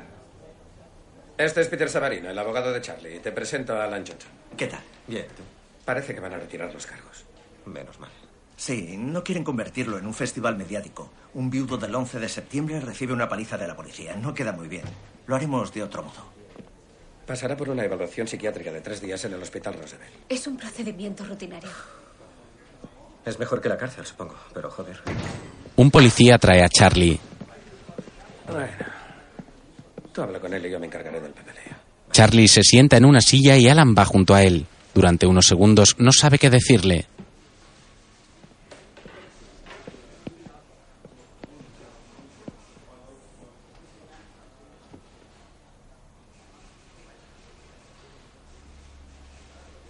¿Estás bien? Charlie asiente con resignación. ¿Qué va a pasar? Pues quieren retenerte un par de días y hacerte una evaluación psiquiátrica. Ya. Angela y yo vamos. Vamos a estar contigo. Ah, bien. Te ayudaremos y nos aseguraremos de que todo vaya bien.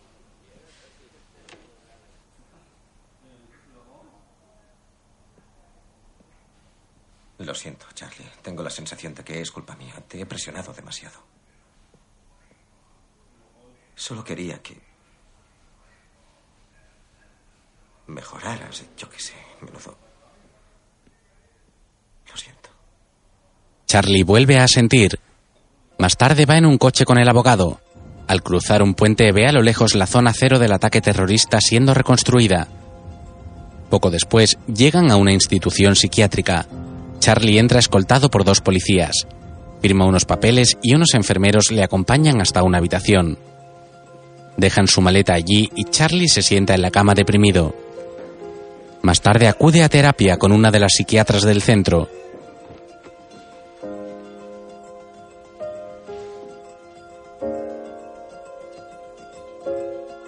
Si te sientes mal, dímelo, ¿de acuerdo? Charlie reacciona violentamente. Luego le realizan varias pruebas. Deambula por los pasillos con aire ausente. Más tarde, Alan espera impaciente a que Ángela hable con el psiquiatra.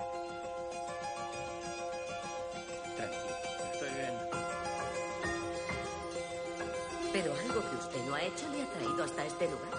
Eso no es lo importante. Me aseguraré de que reciba tratamiento adecuado fuera del hospital y haré un seguimiento. Por favor, no me diga cómo hacer mi trabajo. Bien cómo se debe actuar en estos casos. Yo tampoco quiero que pase un año. Un par de días después, Alan y Sugarman están en el pasillo de entrada esperando a Charlie que llega con los enfermeros. Firma su alta y salen. Alan abre la puerta del coche para que Charlie se monte, pero este pasa de largo.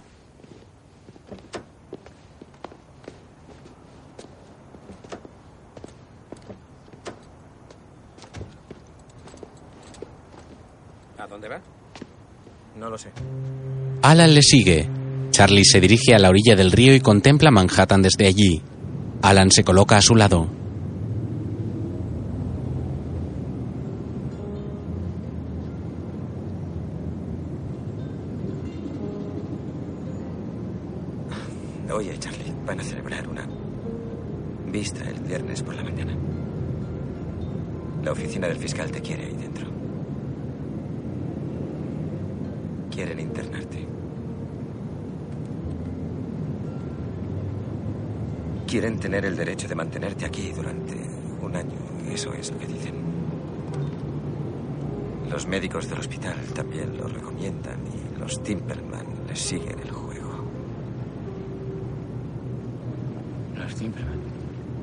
Charlie contempla un barco que atraviesa las aguas del río.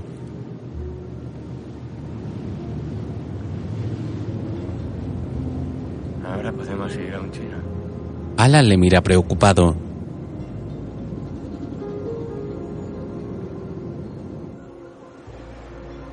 Más tarde en la ciudad, los dos cenan en un restaurante del barrio chino.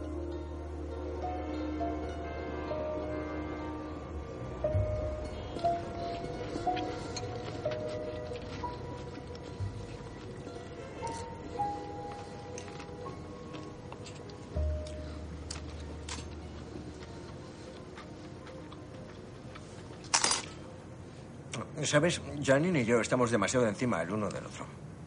Siempre me está pidiendo que sea abierto, ¿sabes? Que hable con ella. Y, y cuando lo hago, eh, se vuelve todo tan personal que al final la jodemos. Dice que quiere escuchar lo que tengo que decirle, pero no quiere escucharme. ¿Qué tienes que decirle? Que necesito un poco de aire. ¿Sabes? Mira, yo la quiero. Aún, aún estoy enamorado de ella. Pero venga ya, necesito aire, tío. Es que ya ni siquiera soy yo. ¿Sabes? No soy un puto gemelo siamés, soy yo. Y eso no tendría por qué mosquearla, no, no debería. ¿Quieres que te diga lo que recuerdo de ti? En la universidad. No aguantabas la más mínima. No dejabas que se metieran contigo. ¿Sabes otra cosa? Detesto lo que hago. El dinero está bien, pero te lo juro, odio poner dientes falsos a gente falsa. No me malinterpretes, soy dentista y cuando la gente me necesita es estupendo. Me gusta ayudarla, pero a algunos gilipollas lo que quiero es darles una colleja y decirles, saca ese culo a la puta calle. ¿Sabes? Hay problemas más gordos que tu dentadura. Durante unos segundos, los dos siguen comiendo en silencio.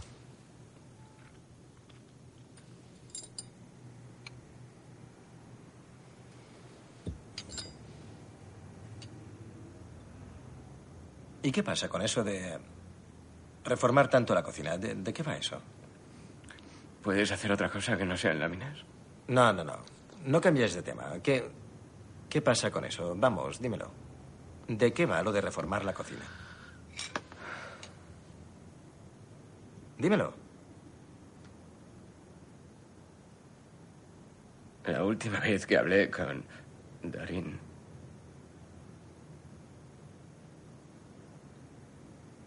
Estaba en el aeropuerto de Boston. Quería. Quería hablar conmigo.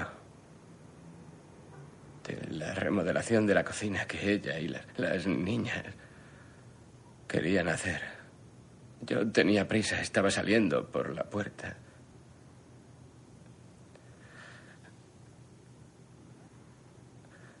Y me la quité de encima.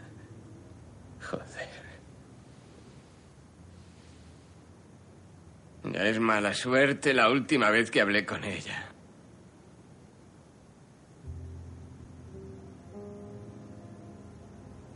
tema de la cocina.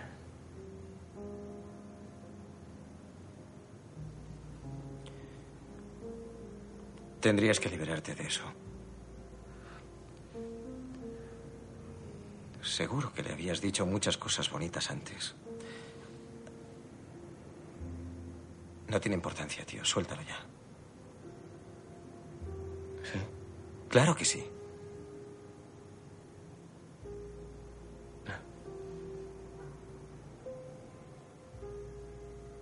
¿Vas a recuperarte? Saldrás de esta, ¿verdad? ¿Sabes? Estoy preocupado por ti, Johnson.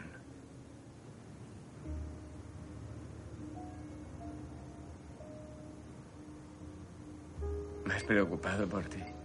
Sonríen y siguen cenando. Al día siguiente van a la consulta de Alan.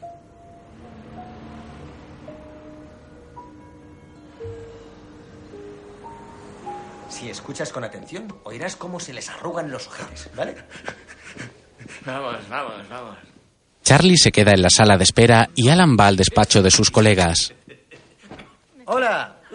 Escuchad todos. Si alguna vez vuelvo a tener otro problema con algún paciente, no me importa cómo nos pueda afectar el seguro. ¿Sabéis qué vais a hacer? Todos me vais a apoyar. Yo monté esta consulta y os he hecho a todos asquerosamente ricos, sobre todo a ti, Stelter. Y si no estás de acuerdo con lo que te digo, te vuelves otra vez a Brooklyn y apechugas con los pacientes de las aseguradoras. Me la suda. Ya estoy harto de gilipolleces. Oye, Alan, todo esto me parece inapropiado. No me importa lo que te parezca. Esto no es un debate, es un aviso.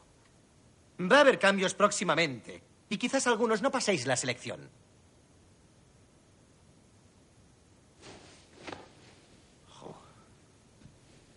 Descansen. El nuevo campeón. No, no, has estado ahí dentro conmigo. Fue lo que me dijiste en el chino. Ha vuelto el viejo Johnson de la universidad. Que nadie se meta con Johnson. Bueno, me- desafortunadamente creo que estaba pensando en otro tipo que conocemos. Hendelman, Andrew Hendelman. Ese sí que no Sí. consentía que nadie Es se metiera con él. Pero tú sí dejabas que todo el mundo se metiera contigo, ¿lo recuerdas? Pero hoy has estado genial. Ha sido muy divertido. Otro día se celebra el juicio de Charlie. Donna llega y se sienta entre el público. ¿Cuáles son las conclusiones del equipo médico del hospital? El equipo concluimos que Charles Feynman presenta síntomas graves de síndrome de estrés postraumático, así como tendencia a sufrir delirios asociados con esta condición, e incapacidad para comportarse de la forma en que lo hace una persona adulta normal. ¿Y cree usted que internarlo en el hospital por un periodo de un año beneficiaría al doctor Feynman? Eso creo. Gracias. Gracias, doctora Bale. Puede retirarse. Estoy totalmente en desacuerdo con esa opinión. Señoría, yo creo que Charlie necesita encontrar su propio camino. No según nuestro calendario, sino según el suyo. Y creo que eso sucederá. Volverá a encontrar a gente que llene su vida. No hoy mismo, pero pronto, poco a poco. ¿Puedo hacerle una pregunta sobre su experiencia en relación con esta longeva enfermedad? Por curiosidad, ¿qué edad tiene? Espere, ¿qué, qué tiene que ver eso con nada? Doctor Feynman. Esa pregunta es una mierda, señoría. Es una buena pregunta. No, no, no, es una mierda, es una mierda. Si vamos a hablar de edad... Él se ha escapado de un campamento de Boy Scouts. Doctor Feynman. Señor Fallon, la pregunta es capciosa. Degrada a este tribunal. No tiene que contestarla, doctora Oakers. No, quiso hablar de ellas a partir de ese día, de ninguna de ellas. Y cortó con nosotros, no contestaba a mis llamadas, a nuestras llamadas. ¿Sabe esto? Esto ha destrozado a mi mujer por segunda vez. Todo esto que está pasando con Charlie. ¿Sabe? Ni siquiera ha sido capaz de subir a declarar. Todo esto es muy difícil para ella. Cuéntenos lo que ocurrió la última vez que Charlie estuvo en su casa. Queríamos enseñarle unas imágenes de las niñas, unas fotos. Fue muy, muy duro. Queríamos regalárselas. ¿Y qué ocurrió cuando se las enseñaron? Charlie rompió una lámpara de Ginger. Pertenecía a un juego de dos. La otra se la habíamos regalado a nuestra hija. ¿Cuánto Estaba tiempo hecha- vamos a seguir hablando de esa lámpara? Joder, era una lámpara, dejadlo ya de una vez. Era más que una lámpara, Charlie. Anda, venga ya. Era mucho más que una lámpara. Ah, ya está y tú lo sabes, Déjalo ya. Charlie. Silencio, silencio. Ya basta. Ya va una. Para los dos. Ya va una. Señora Timperman, siéntese. Sabe de sobra lo que esa puta lámpara significaba para Que mí. se siente. Ginger toma asiento a disgusto.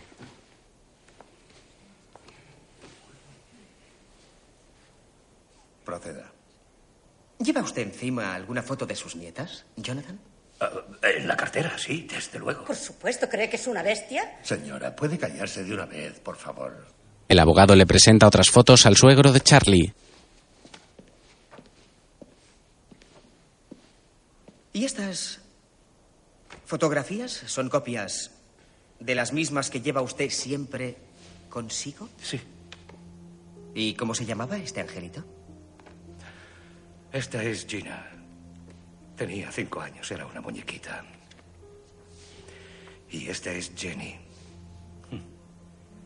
Se le daba muy bien el ajedrez. Lo aprendió de mí. Quería jugar en un campeonato. Yo la inscribí y fuimos juntos. ¿Y esta foto son ella y usted juntos en el campeonato de ajedrez? Sí. Adele le da a Charlie sus cascos. Y aquí. Aquí estamos todos juntos en el cabo. ¿Y esta fotografía es su hija Dorin? ¿Está de aquí? Sí. El abogado muestra las fotos a la sala. Charlie se balancea en la silla inmerso en su ¿Y esta música. fotografía es de los cuatro juntos? Sí. Los cuatro juntos.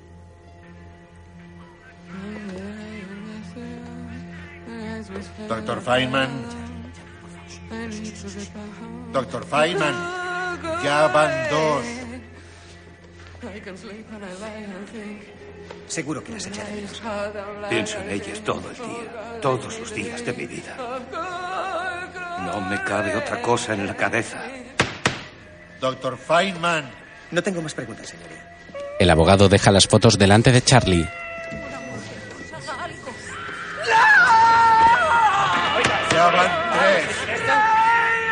Alguacil. Llévenselo al pasillo. Espera un momento, espera un momento. Charlie, que estoy aquí, Charlie. No.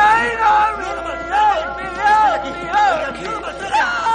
Charlie, estoy aquí, Charlie, estoy aquí. Charlie. Se suspende la sesión. Quiero ver a los abogados de ambas partes y a los Timpelman en mi despacho en 20 minutos. Poco después, en el despacho del juez, Esto es un desastre. En primer lugar, como vuelva a utilizar trucos de mierda en mi tribunal, me encargaré de que los presidiarios más duros le usen como una muñeca. ¿Me ha oído? Señoría, en mi defensa. Silencio. Saben, cuanto más pienso en este caso tan terrible, más me doy cuenta de que es un asunto de familia. Esto, esto no es algo que el Estado tendría que decidir. Señoría. ¡Cierra el pico!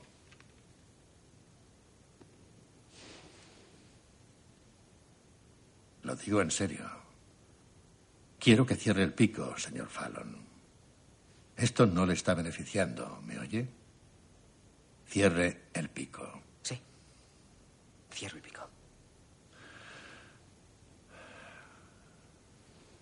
Señor y señora Timperman,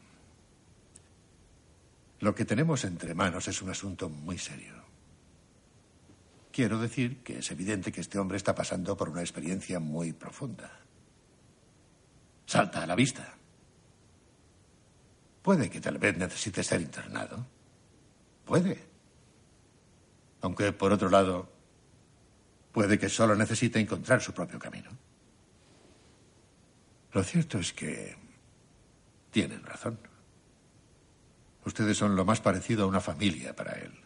Gracias. Sí.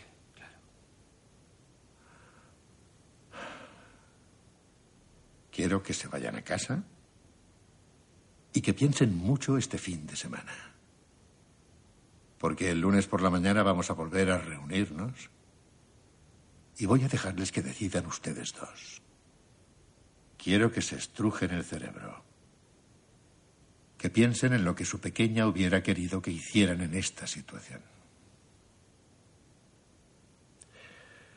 Y el lunes voy a pedirles que me miren directamente a los ojos y que me digan si ella querría que encerraran a su hombre en un lugar así. ¿Comprende exactamente lo que le estoy diciendo, señora Timpleman? ¿El poder que les estoy otorgando? Sí, señoría. Señoría, ¿puedo decir algo? Quisiera comentarle. ¿Cómo se llama ese? Ah, Brian Sugarman. Brian Sugarman. Lunes por la mañana. Diez y media. No traigan a Sugarman. Mientras, fuera, ¿No va a salir el doctor Johnson? Está dentro con el juez. ¿Puedo sentarme? ¿Puede Donna sentarse? Tenía muchas ganas de venir a tu vista hoy para apoyarte. ¿A qué? Sí, Sí. sí. En tu lado. Que se siente en tu lado, ¿vale? Donna se sienta al lado de Angela. Tras unos segundos, le susurra algo a la joven psiquiatra.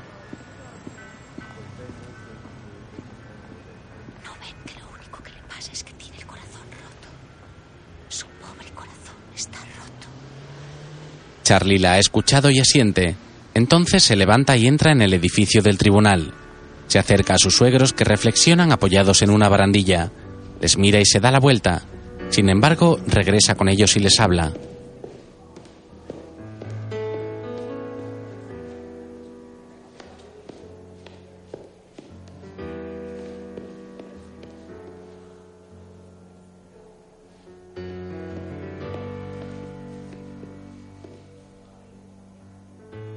Necesito hablar de ella, ni mirar fotos.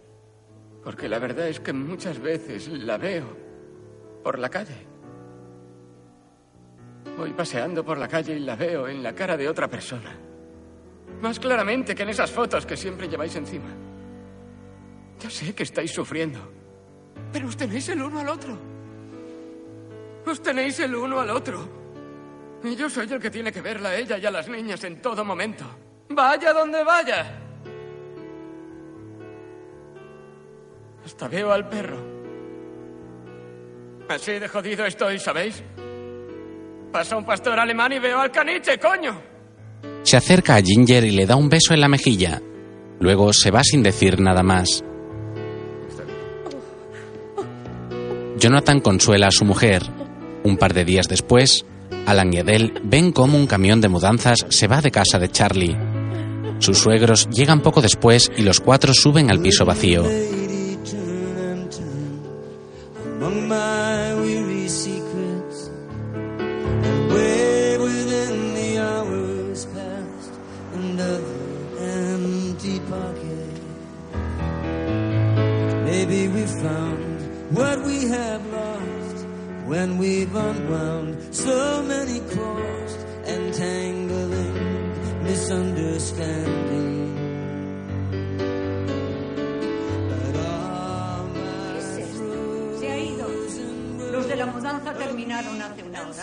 Ha dejado su nueva dirección. Pero solo ha dejado esto. Dijo que era para usted, Ginger. Le da una lámpara que ella toma entre lágrimas.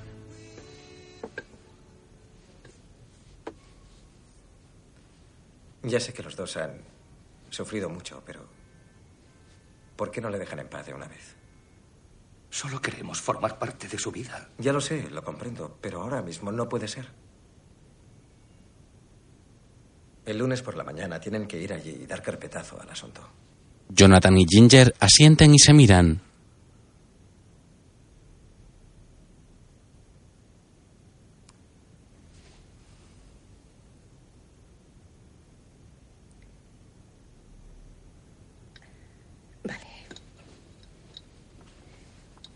Cuídese, Adele.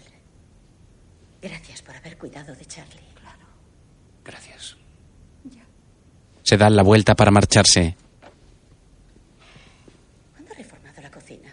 Ay, Dios, la cocina. Trece mil veces ha reformado la cocina. Es preciosa. A las chicas les hubiera encantado el color. Les hubiera encantado el estilo. Solo es una cocina, cielo. Vamos. Los Timpelman se van del piso. Entre tanto, el camión de mudanzas ha llegado a un edificio. Alan lleva una caja hasta el ascensor cuando el chico de las mudanzas se acerca a él.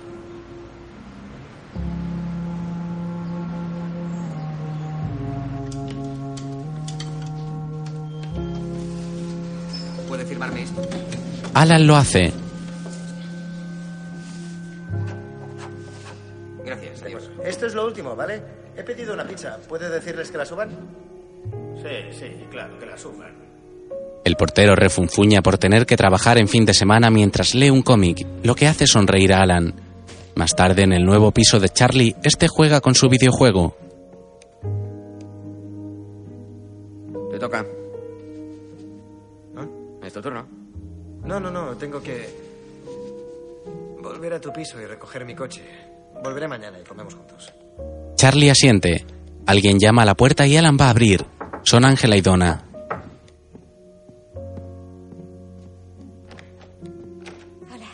Hola. Adelante. Suben la pizza. ¿Habéis pedido una pizza? Sí, señora. Dame, yo la cojo. Pasa. Charlie mira a Donna alucinado.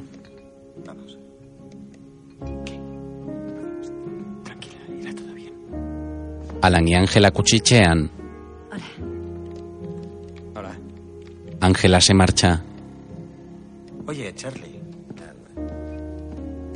No te importa si Donna se queda y come un poco de pizza, ¿verdad? Ah, sí, puede quedarse. Hay platos en la cocina. Gracias, doctor Johnson. Por todo. Va a darle un beso en la mejilla, pero él retrocede asustado. Ah, Alan va a dejar la pizza y las bebidas sobre la mesa mientras Donna busca los platos. Voy a alargarme ya y ah, nos vemos mañana, ¿vale? Bien, adelante, te toca. ¿Qué? Te he dicho que tengo que ir a... Dijiste que querías volver a jugar otra vez. ¿Habías dicho eso? ¿No quieres jugar? Dijiste que querías probar otra vez y quedarte un rato, ¿no lo recuerdas? Sí, eso es lo que dije. Alan se sienta y juega una partida. Charlie contempla a Donna que lleva los platos a la mesa.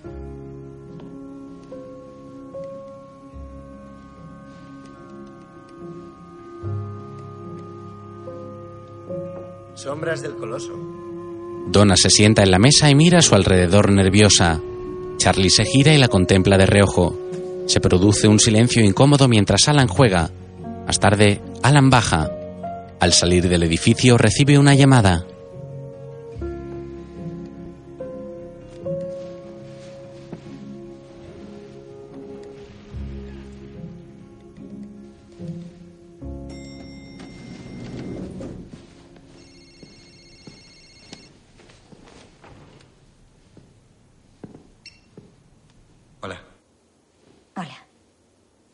¿Dónde estás? ¿Ya has recogido a las niñas? Ahora mismo voy. ¿Qué haces? ¿Qué voy a hacer? ¿Hago la cena?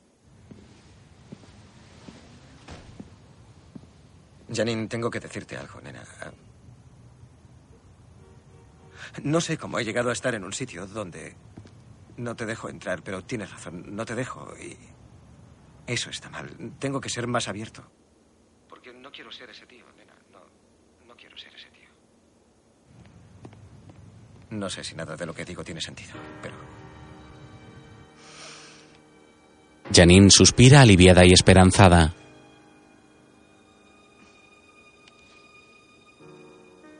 Alan, ven a casa, te quiero. Sé que seguramente no te lo digo bastante, pero te quiero, cariño. Te quiero. Recoge a las niñas y ven a casa, por favor. yo también te quiero. Voy enseguida, ¿vale? El portero sale y le da el patinete. Han olvidado esto. No dejen las cosas tiradas por ahí. ¿Me ha oído? Eh, no, no, no, no, no, Kem, lléveselo arriba, Kem. El portero se marcha sin hacerle caso. Entonces a Alan se le ocurre una locura. Sonríe y arranca el patinete motorizado. Se sube y se aleja montado en él por las calles de Nueva York.